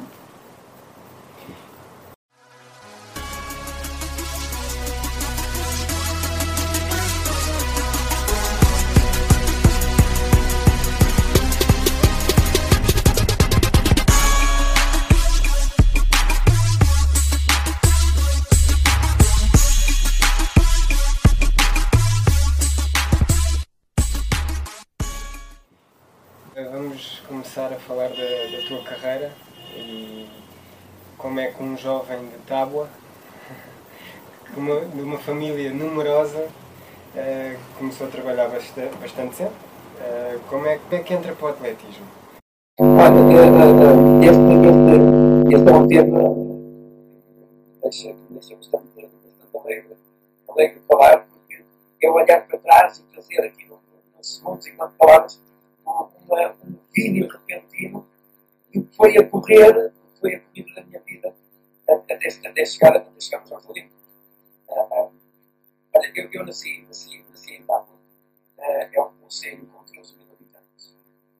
Com gente, uh, onde, eu, eu, onde eu penso que existe as pessoas mais responsáveis, com mais palavra, é onde eu penso que, é a terra onde existe mais valores, onde existe ainda, que a palavra dada é tão forte como, como, assim. Eu nasci numa família uh, de uma mãe solteira uh, que teve três filhos. Deus. E, então, era, era, era, era difícil. E, e, e repara, casa onde eu nasci não tinha água nenhuma. Eu nasci em 68 e em 68 ainda havia algumas casas no país sem eletricidade, sem água potável. Uh, e, e, repara que a minha casa, que a minha casa, onde eu nasci, era mais pequena do que eu pensava de estar atual. Uh, e isto são realidades, ou seja, foi aí que eu nasci. E, uh, e se esse dia eu hoje sinto-me muito falo do sítio onde eu nasci, das raízes de onde eu venho. Porque apesar da comunidade ter nascido nasceu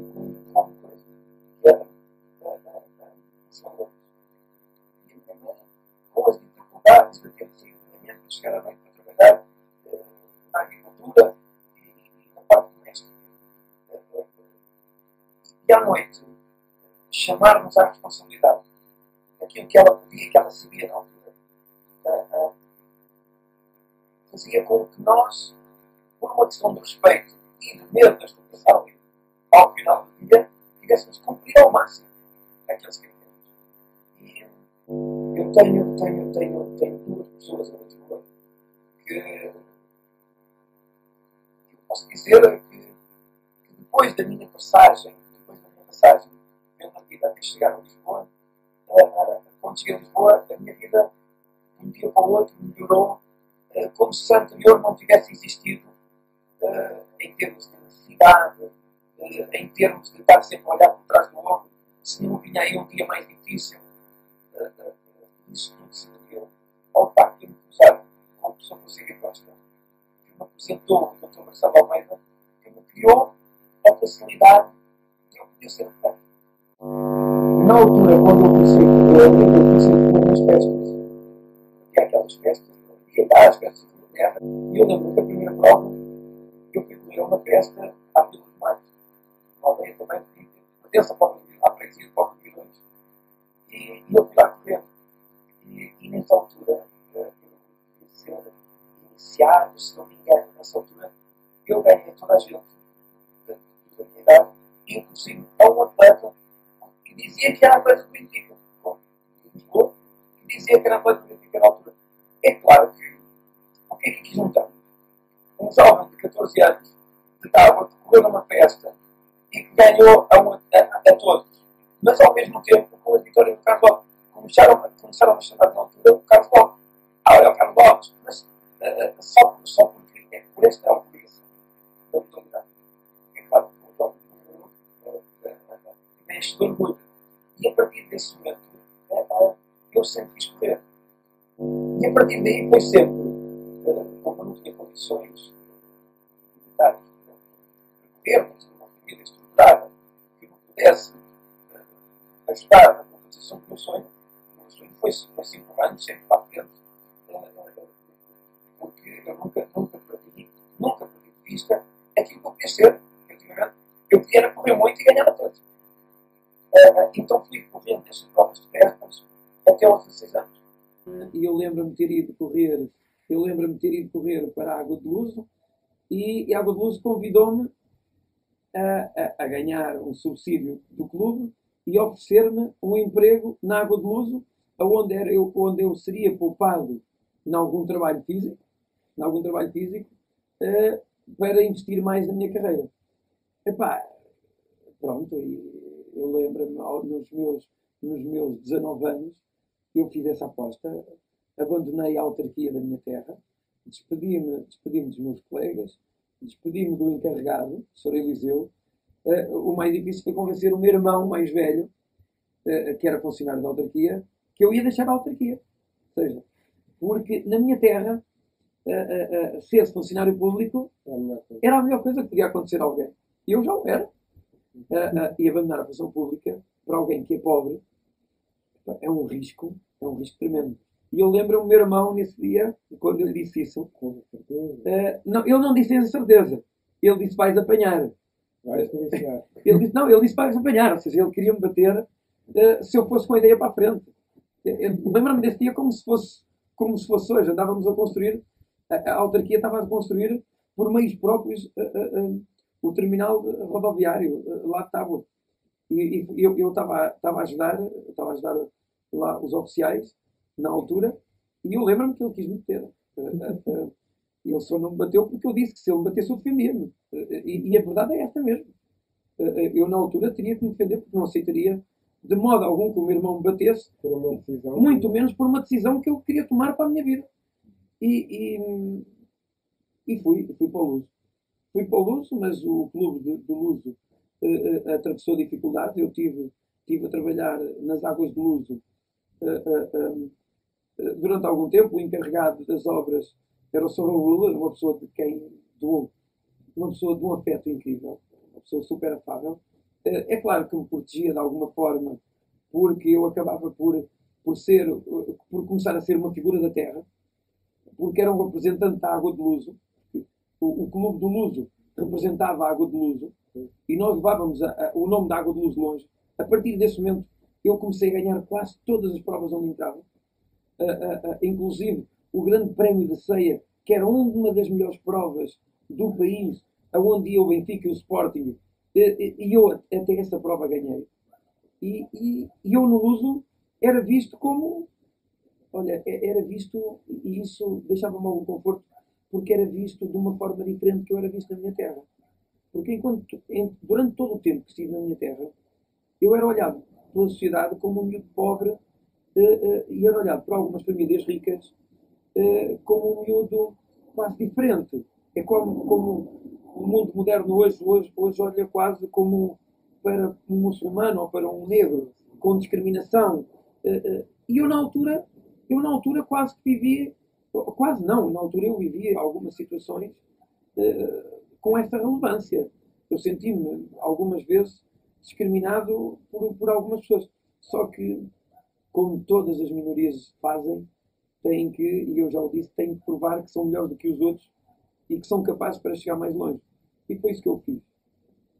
Estava aqui a ver se encontrava a, a, a tua classificação na, minha maratona de São João das porque eu tenho a sensação que tu, nessa altura, eu a primeira vez foi pelo Luso. Eu, eu corri, sim, foi a última prova, foi uma das últimas provas que eu corri pelo Luso. Quando, eu quando corria, eu quando corria no Luso, uh, uh, ganhei, ganhei muito, muitos eventos populares, mas eu, eu fui crescendo enquanto atleta, enquanto pessoa, e só que o Luso Clube ia-se desvalorizando e não conseguia acompanhar de alguma forma a minha evolução. eu comecei a ir correr a provas de Coimbra, eu bati o recorde regional do Inatel de 1500 metros, de 5000, um, e só vivia com o dinheiro da, das águas de luz, do, do setor empresarial. E isso era muito pouco já para, para me segurar. Então decidi vir para Lisboa. Decidi vir para Lisboa e a primeira prova. Vieste a convite não? Não, não, não.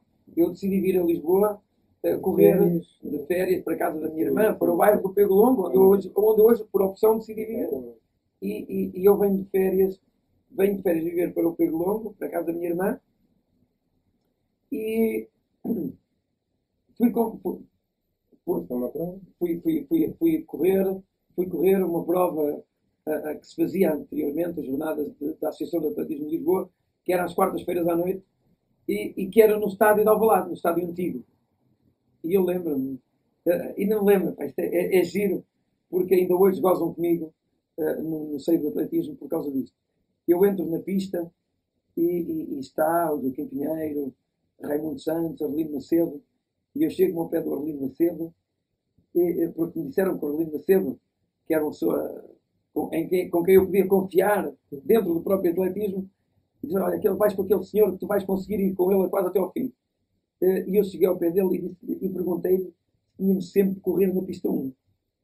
Lembra-me como se fosse E, e Orlando riu-se para mim e explicou-me como é que eu me devia comportar na pista. Uh, uh, é claro que eu perdi com ele, né? ele, era, ele, era, ele era muito bom atleta. E ele fez, se não me engano, 8-6 e eu fiz 8-11. Primeira prova que eu fiz do Tartan, sem treinador, aos 3 mil, eu faço 8-11. Uh, se isto poderá servir com, com 19 anos. Com 19 anos eu faço 8 anos sem treinador. Rafael, todo o meu passado é jogado nesta prova. Ou seja, uh, uh, uh, porque era a primeira prova que eu estava a pisar um tartan, era a primeira prova que eu estava a competir realmente dentro de uma pista e de um estádio. E de um estádio, sim. Usei os bicos que tinha comprado em Coimbra, dos bicos mais baratos que havia no mercado. E foi com esses bicos, foi com esses bicos que eu fiz 8 anos. E engraçado, pela primeira vez no Jornal Nacional, no outro dia a seguir, uh, uh, o professor Fonseca Costa, que era, que, que, que, era colaborador com o Jornal A Bola, escreveu um comentário que era a figura, a figura do dia, da jornada, tinha sido o desconhecido Luís Jesus.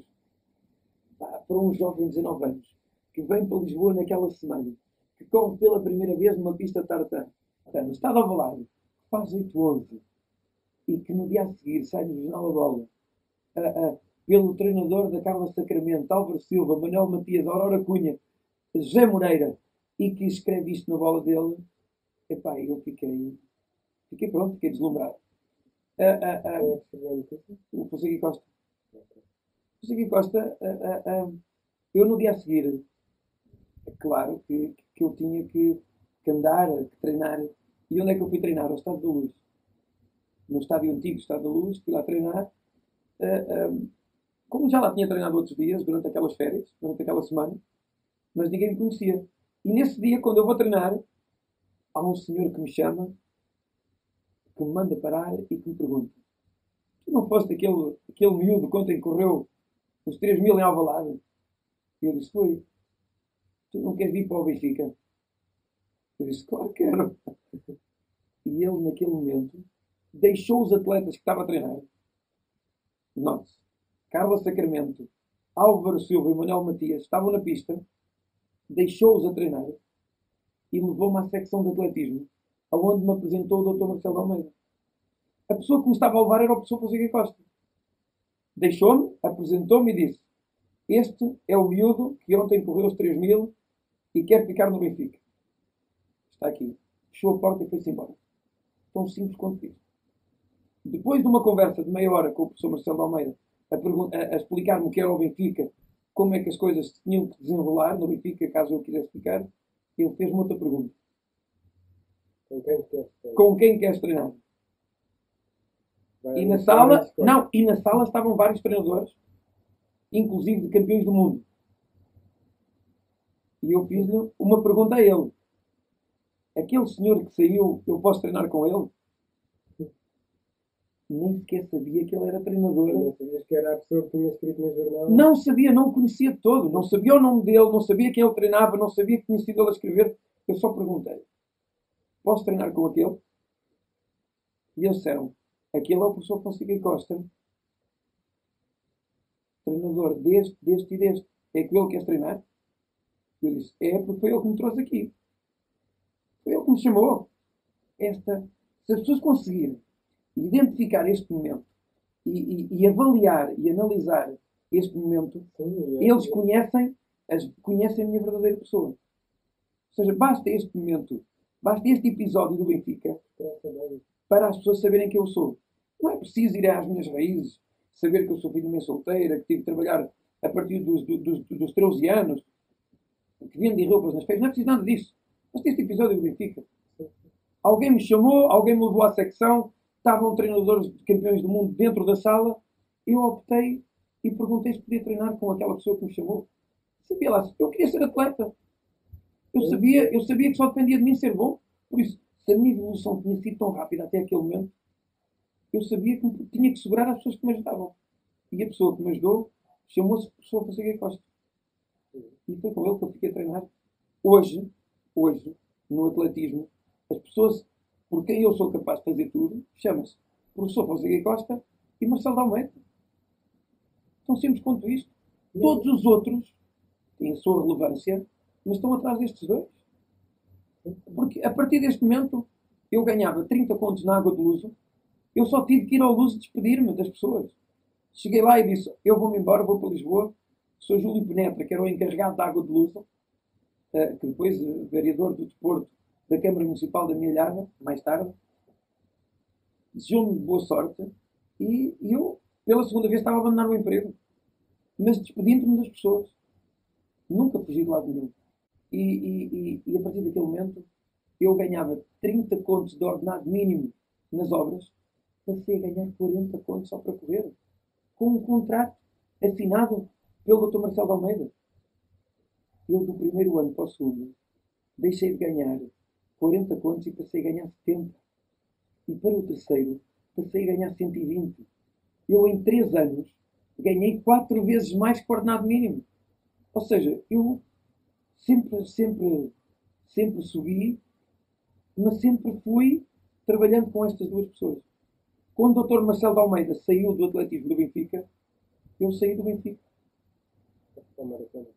Se o Dr. Marcelo de Almeida tivesse continuado no Benfica na altura, eu nunca teria ido para o maratona.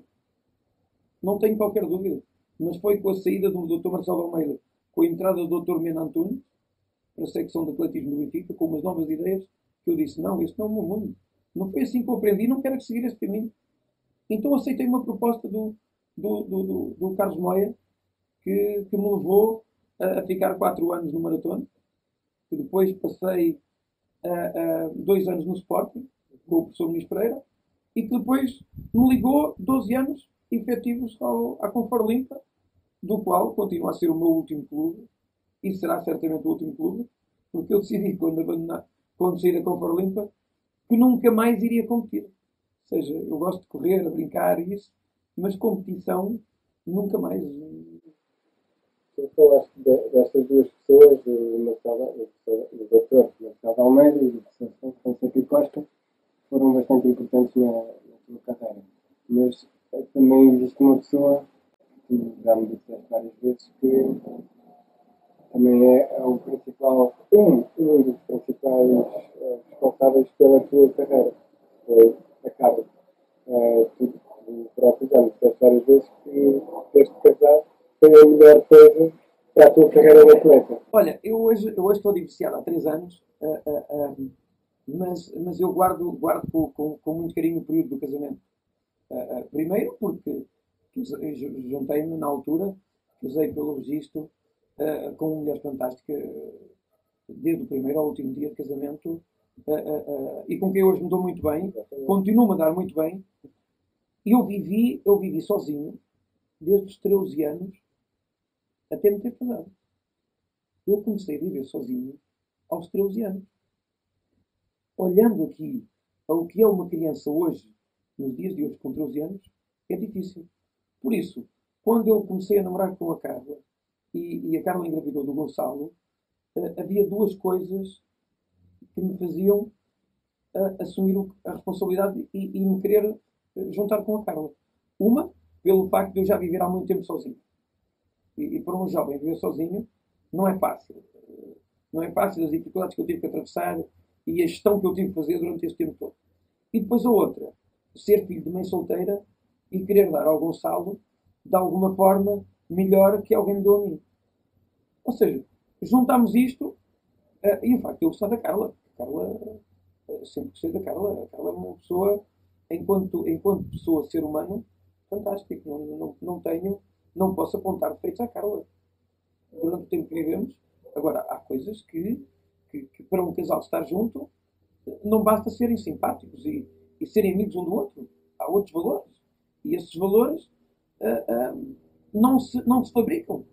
E, e, é isso, é por essa razão que nós, que nós nos divorciamos e que nós decidimos, em, em, em conjunto, uh, viver em casas separadas.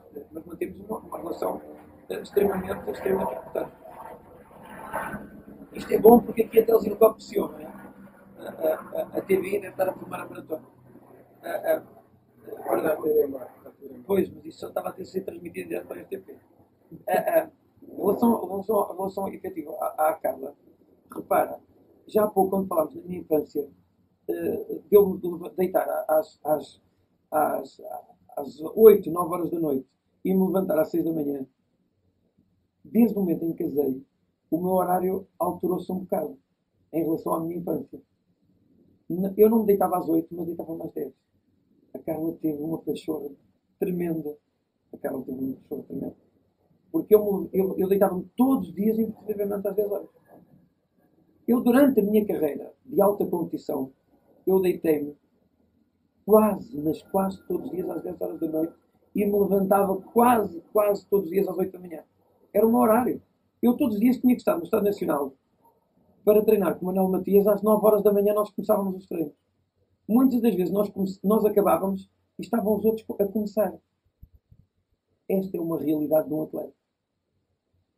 Uh, uh, e durante o meu período de casamento, eu tive uma coisa muito boa que era vida familiar. Vocacionada para a minha carreira. Ou seja, educámos o Gonçalo com a minha carreira. Criámos património com a minha carreira. Geríamos a nossa vida pela minha carreira. A Carla abdicou da parte da vida dela para me ajudar na minha carreira. Ou seja, ajudámos-nos mutuamente, criámos um filho excelente, temos um filho excelente, que uh, neste momento, neste momento uh, está a terminar com as dificuldades que, que um jovem tem uh, durante o período escolar, uh, aos 25 anos, está a acabar o, acaba este ano o, o curso de enfermagem, o que para mim, como pai, me deixa cheio de orgulho pela carreira que ele está a fazer como estudante na vida, mas também enquanto pessoa, pela pessoa que ele é, é, é enquanto, enquanto homem. Uh, uh, epá, este, este período do casamento, eu só posso dizer que foi, durante a minha carreira desportiva, outra parte que um atleta precisa ter, a melhor coisa que me aconteceu. Porque eu tinha ali, tinha ali no casamento, aquilo que eu precisava para ter a estabilidade para poder ser atleta. Eu só não fui melhor atleta porque não quis apostar mais. Eu só não fui melhor atleta porque não quis apostar mais. Porque eu estava sozinho. Ou seja, a, a, a minha carreira de atleta, o, o, calcula que o meu treinador, Fonseca Costa, tecnicamente, para mim, tecnicamente, o melhor atleta, o melhor treinador português. Tecnicamente. E, e, e Rafael, eu tenho 30 anos de, de atletismo. Tenho, tenho 20 anos de alta competição. Tirei curso e já formei atletas. Um deles bateu o recorde nacional, o outro foi várias vezes campeão de Portugal e foram a competições internacionais. Eu conheço vários treinadores, passaram por mim vários dirigentes e selecionadores. Eu já li muito sobre atletismo, eu já tirei curso de atletismo, eu já tirei formação, formação académica uh, na área desportiva para chegar a este momento olhar para trás e dizer que tecnicamente, tecnicamente, que me desculpem os outros treinadores, que me desculpem os outros amantes do atletismo, tecnicamente eu assumo a minha posição. O sou Fonseca Costa, melhor técnico português de sempre. Que eu conheci em vida, o melhor técnico de sempre. É natural, é natural. Eu tive com ele 20 anos. Eu comecei, eu tive com ele ligado, ainda hoje continuo ligado com ele, e trocamos algumas conversas de atletismo. Eu comecei a minha carreira com ele quando entrei para o Benfica uh, e deixei de treinar com o Fonseca Costa num ponto mais difícil da minha vida foi quando eu fui uh, acusado de ter tomado uma substância proibida no atletismo. Nandrolona.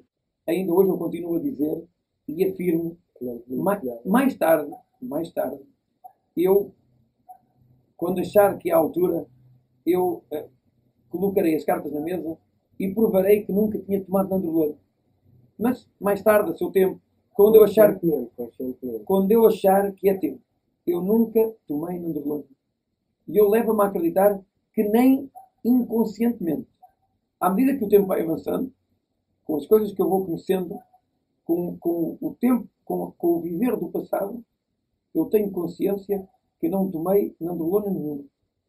Estamos a falar da substância do qual me acusaram.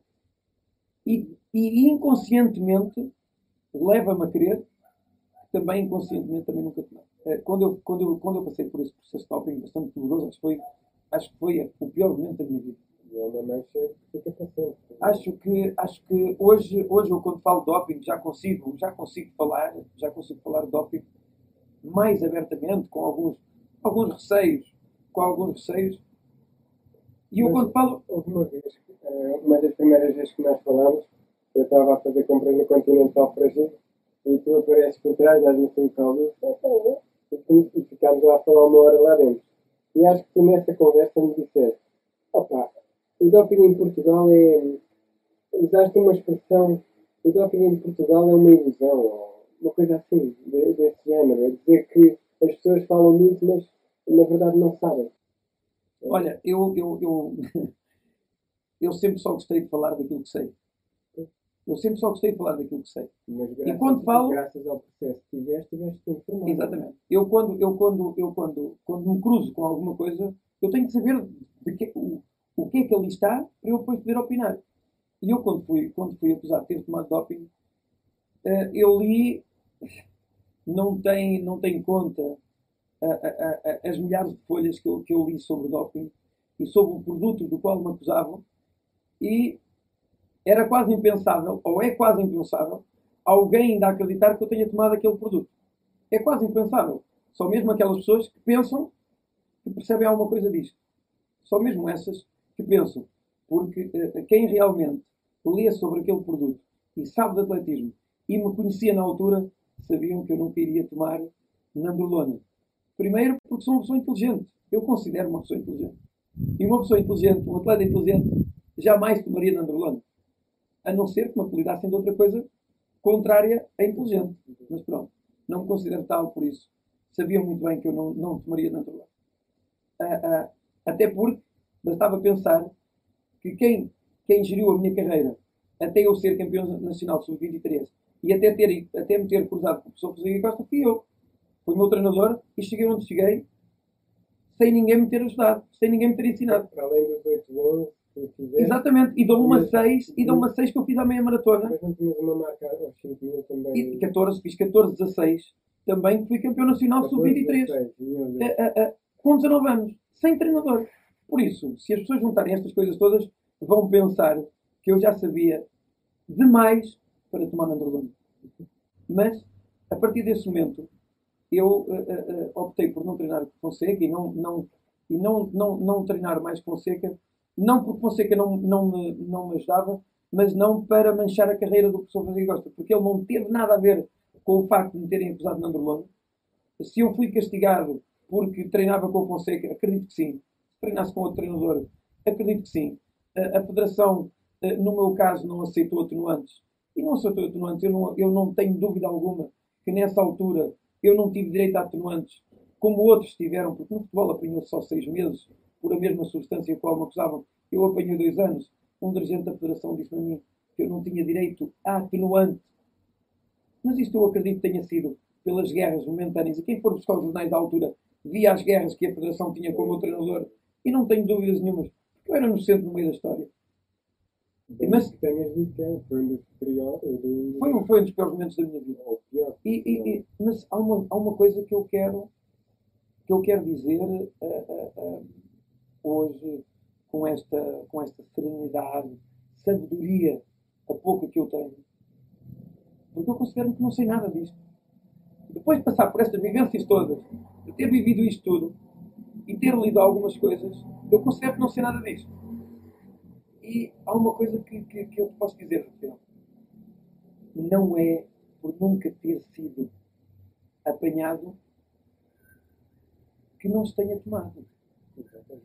Quando eu, te- quando eu te disse, quando eu te disse que, que, que o doping no desporto português é uma falácia, é porque é uma falácia. Porque nós. Olha, eu estive a ler um artigo há uns tempos atrás sobre uh, o facto do Ben Johnson em 88 ter sido castigado com doping. Nós olhamos para os outros atletas que ficaram atrás dele na final, dos oito, só dois é que não foram apanhados com doping. Mas, no entanto, naquele dia, os outros sete só não crucificaram e, e e arrancaram a cabeça ao Ben Johnson porque não puderam. Todos eles. Por isso, hoje ainda existem alguns atletas e alguma sociedade que aponta aos outros. Nós vimos para a nossa sociedade uns eh, políticos que acusam os outros de corrupção quando a seguir mais tarde vão ser acusados. Eh, eh, empresas que acusam umas empresas, a concorrência de falcatruas, quando depois essas empresas vão ser apanhadas. O doping é igual. O doping na nossa sociedade é igual. Não é. Há atletas que de vez em quando acusam. Há, há, há, há outros que nem sequer sabem o que é ser doping. Nem, nem sequer sabem o que é doping. Nem sequer sabem o que é ser atleta. Nem sabem tão pouco o que é desporto.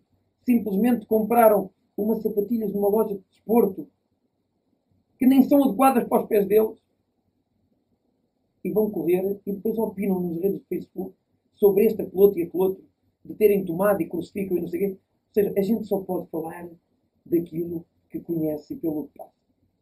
Eu já vi polémicas, não é polémicas, mas já vi ehm, publicações de algumas pessoas do atletismo que geram, ge- geram imensos comentários e tu, tu sabes, não é? Eh, tu, por exemplo, o, o António Souza às vezes faz comentários e os atletas da atualidade vão lá comentar e dizer ah, mas no teu tempo não era só treino. Olha, o, Como é que reages? eh, Olha, eu, isto, isto publicamente eu digo-te uma coisa. O António Souza, o António Souza foi das pessoas que eu conheci no atletismo eh, eh, que mais trabalhou em prol de conseguir uma marca. Que mais trabalhou em prol do atletismo. Se calhar, no atletismo português, é tão ou mais apaixonado pelo atletismo do que eu. Eu conheci-o a fazer viagens para o estrangeiro a milhares de quilómetros de distância, à custa dele, à boleia, a dormir no chão, a dormir seja onde for, para poder assistir às provas de atletismo dos nossos atletas. Na altura ele nunca sonhava, nunca sonhou se calhar um dia vir a representar a Seleção Nacional. E há uma... Mas conseguiu. E, e foi medalhado. Ele foi duas vezes medalha de prata coletivamente na maratona. Uh, uh, há uma coisa que eu posso garantir.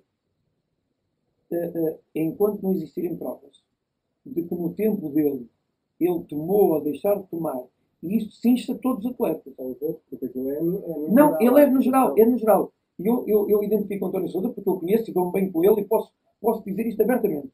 Enquanto não houver uma prova que certo atleta A, B ou C, incluindo António Souza ou outros, tomaram, ninguém pode acusar. A única pessoa que eles podem acusar, efetivamente, é mim. Porque alguém, uh, alguém insistiu de que eu tinha acusado Nandrolona e, efetivamente, eu fui penalizado por, por, por, por análise, por análise, dizer que eu tinha tomado Nandrolona. Tão simples quanto isso. A mim chateia-me um bocado os atletas da atualidade, alguns, principalmente aqueles que são muito bons nas camadas jovens, até júniores, depois em sénior não conseguem dar o salto, andam ali um ou dois anos a arrastar-se ou a fazer as marcas que faziam quando eram juvenis e júniores, e depois dizer sim, eu não consegui porque não me apoiaram e porque eu não, não quis enverdar por, por substâncias de espanto. Olha, uh, uh, o facto de eles falarem em, em substâncias de espantas, uh, quando, quando um jovem diz que não, só não chegou longe ou porque não teve apoio ou porque não teve substância de espanto, eu divido isso em duas partes. Não, quando, ele, quando ele fala de doping, é vergonha para ele mesmo porque está a denegrir a imagem de todo o nosso atletismo. está a denegrir a imagem de todo o nosso atletismo. quando, porque, porque dizer que ele só fazia resultados com doping, primeiro está-se a dizer ele próprio que não vale ponta de um chavo, que não vale nada, zero. Alguém que assume que só faria resultados com doping, é porque não vale nada, zero. Pronto. E isso aí está explicado a personalidade dessa pessoa, dessa pessoa, desse atleta, desse pseudo-atleta que diz isso. Quanto ao facto de um jovem não ter chegado longe por falta de apoio, isso acontece. Acontece. Uh, uh, mas olha para o meu exemplo. Eu tive, que correr, eu tive que correr à frente da avalanche. Se não era comido por ela. Por isso, se eu tive que correr à frente da avalanche para chegar à atleta olímpico, para chegar onde cheguei, os outros também podem correr. Há muita gente que não tem a sorte de se cruzar com as pessoas que eu me cruzei. Porque, efetivamente, para mim, foi uma sorte eu me ter empenhado, mas ter-me cruzado com as pessoas com, com quem eu me cruzei. Agora, há pouco eu disse, na formação, para mim, é o setor principal de investimento. Então, repara, eu tive dois atletas jovens, com dois percursos até ao escalão de júnior semelhantes. Fábio Rebelo e Miguel Moreira. E podem ser a realidade da sociedade. O Fábio Rebelo era um atleta que poderia ser medalhado olímpico. Não tenho dúvida. Era um fenómeno acima da média. Só que tinha um problema que eu acompanhava, que era a estrutura, toda a estrutura envolvente, para além de, do clube e do, do seu treinador. O que lhe levou a ter que emigrar e ir para o estrangeiro. E deixou de correr. O Miguel Moreira, pelo contrário, ainda hoje é uma das nossas maiores referências uh, do atletismo nacional em 800 e 1500, só que a diferença dele para, destes dois atletas para outros atletas tem a ver, é que eles cruzaram-se com um treinador que desde cedo lhes disse que o objetivo principal era serem bons. Aquela conversa que tiveste com o pai do Miguel. Aos 15 anos, aos 15 anos, eu disse ao pai de Miguel o seguinte: o Miguel vai ser bom atleta, eu preciso porque, da sua ajuda. Porque o pai estava preocupado, ah, o Fábio. Exatamente, porque o, pai, o, o Sr. Américo, na altura, uh, uh, uh, o Fábio ganhava as provas todas e o Miguel era sempre segundo, e o Miguel atravessou ali um momento de desmotivação. E o pai de Miguel, como tal, como todo o pai preocupado, preocupava-se com o estatuto do Miguel enquanto ser humano, emocional e, e saber se tinha futuro desportivo. E eu disse o Miguel vai ser o nosso melhor português de 800 e 1500 metros. Só preciso de um favor seu. É que me ajuda a levá-lo até lá. O, resultado está aí. Neste momento, o Miguel tem, tem, tem tido uma série de lesões. Vive no Porto, uh, está a treinar com o Paulo Colapso e eu espero que continue a progredir a sua carreira porque ele tem valor. Agora, eh, há sempre uma coisa que nós temos que ter a certeza. Sem trabalharmos para além do limite, não conseguimos superar os nossos limites. É que o nosso limite é o desconhecido e que nós temos que explorá-lo. Se nós não explorarmos, não sabemos. Agora, não podemos explorar esses limites antes do atleta chegar a sénior. E o que acontece é que nós temos atletas jovens a fazer umas marcazinhas de caracacá, de caracacá, em que ouvimos logo o treinador no Facebook a dizer que tem ali uma superpotência. Ponto, o treinador tem que preservar o atleta. Não o pode motivar em demasia. Porque senão o atleta vai buscar motivação aonde? No alto já não, já não consegue ver o que é cá para além. Um, agora, para terminar, já que a nossa conversa foi, foi longa, um, tu licenciaste, licenciaste em Educação Física e atualmente estás a, terminar o mestrado. Uh, tu és dos raros exemplos que eu vejo de uma pessoa que soube fazer uma boa transição de, da carreira desportiva para o mercado de trabalho profissional. Olha, eu, eu, eu continuo, eu há pouco disse eu continuo a ter que provar mais do que uma pessoa normal para poder ter sucesso. Porque eh, fui identificado como uma referência no desporto, fui identificado várias vezes como uma referência para jovens, eh, como modelo para os jovens seguirem, e como tal tenho que seguir, tenho que continuar a seguir essa mesma referência. Agora tu repara, o meu percurso escolar terminou quando eu tinha 13 anos. Eu volto a, volto, volto a estudar aos 43 anos. E volto a estudar por várias razões. E ultrapassaste o Gonçalo. E eu Não, o, o, facto do Gonçalo, não, a licenciatura dele é totalmente diferente da minha. Demora é, e demora mais tempo. E as dificuldades também são outras. Uh, uh, Lembra-te que eu tenho 30 anos de desporto. Uh, tirar uma licenciatura de desporto, apesar de não ter sido fácil, 80% da bagagem estava comigo. Faltavam-me alguns termos técnicos, alguma forma. de estudar. Faltava o hábito de estudar, a, a, a, forma de estudar, a metodologia de estudar, ou seja, faltava eu trazer para o estudo a metodologia que tinha, tive durante anos no, no, no atletismo. E esse rigor eu apliquei. Consegui terminar a licenciatura com 15 valores, uh, sem ter pedido uma única equivalência, uh, porque eu poderia, tive acesso a várias, mas nunca pedi nenhuma. Eu sempre quis fazer todas as disciplinas. E não, a maior frustração da faculdade é não ter tido 20 atletismo, porque uh, só tive 19, porque pequei no salto em comprimento. Não consegui saltar o suficiente na parte física para ter o 20. Mas pronto, mas, tive 19, o que para mim foi muito bom. Terminando a licenciatura, achei que já tinha aprendido mais qualquer coisa. Mas comecei a olhar para o fundo da estrada e dizer que ainda não aprendi nada. E eu, é assim, eu, eu, eu sigo a, a, a, o psicólogo, o psicólogo que, que, que coordena a faculdade de, de, onde eu tirei a licenciatura, o, o, Instituto Superior de Ciências Educativas, dizia uma frase durante muitas vezes nas aulas que era quanto mais aprendo, menos sei. E eu hoje tenho essa noção. Mais tomamos a consciência da, Antig... nossa... Exatamente. Antigamente no atletismo era quanto mais treino, mais corro. Agora é ao contrário. Ou quanto mais corro, melhor sou. Agora aqui é ao contrário. É quanto mais aprendo, menos sei. E isto é uma realidade. Porque o, o, o ensinamento é tão longo. A sabedoria, quando nós olhamos e, e, e, e, ouvimos alguém falar sobre certos assuntos, reparamos que nós não sabemos mesmo nada. Sabemos uma coisinha, um grão de areia numa praia é, é aquilo, é aquilo que nós sabemos. É um grão de areia numa praia. Ou uma gota de água no oceano.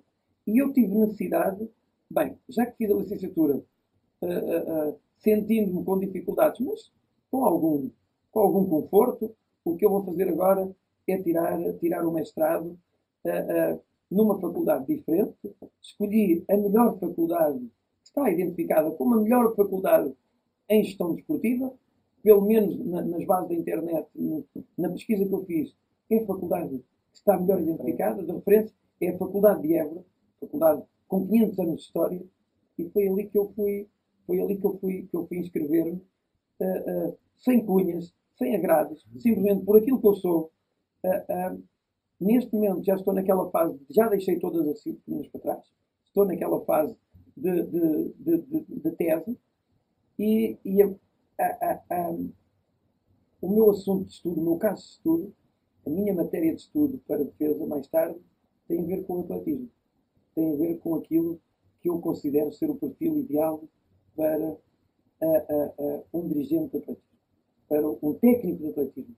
Então, o meu estudo é o, o, o perfil do diretor técnico de atletismo.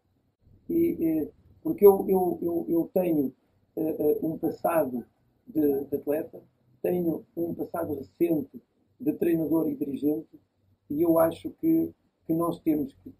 que o nosso atletismo tem capacidade para começar a formar técnicos com as condições que nós precisamos para o nosso atletismo atual. Uh, uh, este estudo é avaliar as condições que nós temos nos clubes atuais, tentar de alguma forma perceber o que é que eles são e, e, e o que é que eles, o que é que eles também gostariam de ser para poder ajudar a modalidade, e depois apresentar esse estudo e dizer qual o caminho que, neste caso, este estudo indica para, para, para um futuro. Uh, e agora, para terminar esta, esta conversa, uh, agradeço-te imenso.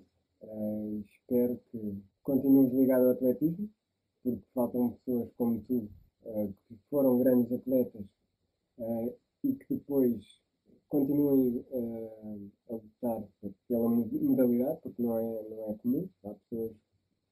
Pronto, temos vários exemplos de pessoas que, que não seguiram no, não quiseram retribuir ao atletismo o que o atletismo lhes proporcionou. Não quiseram, Rafael. Ou não é, um tema, é um tema um bocado melindroso, porque não quiseram ou não tiveram a oportunidade da sua própria vida pessoal. Até porque nós não temos estrutura de apoio para que os atletas, para que as grandes referências nacionais fiquem ligadas à modalidade.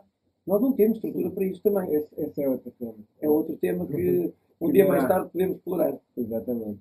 Agradeço-te imenso, espero que tenhas gostado de falar e senti-me bem quando estavas com um brilho no, no, olhar a falar dos teus tempos de, de tábua e da, da, da, tua família, das tuas experiências. Uh, espero que, que, as pessoas que nos ouçam também uh, gostem e tenham retirado algum, alguma coisa. E agradeço-te muito. Eu é que agradeço a oportunidade também de podermos partilhar de alguma forma o nosso sentimento para, para, o, resto, para o resto das pessoas. Porque às vezes as pessoas cruzam-se connosco na rua, nós opinamos um ou dois minutos, mas às vezes o contexto da nossa opinião pode não ser bem interpretado. E às vezes é necessário desmontarmos algumas coisas e tentarmos, de alguma forma mais abrangente, explicar o nosso ponto de vista para que as pessoas eh, entendam, aceitem ou não, porque, aceitem ou não, porque as pessoas são livres de, de ter a sua própria opinião, gostar ou não gostar. O importante é que, neste caso, a Lebre também possa criar, através destas entrevistas, a oportunidade a que as pessoas nos conheçam melhor e conheçam o nosso ponto de vista. Muito obrigado. Obrigado.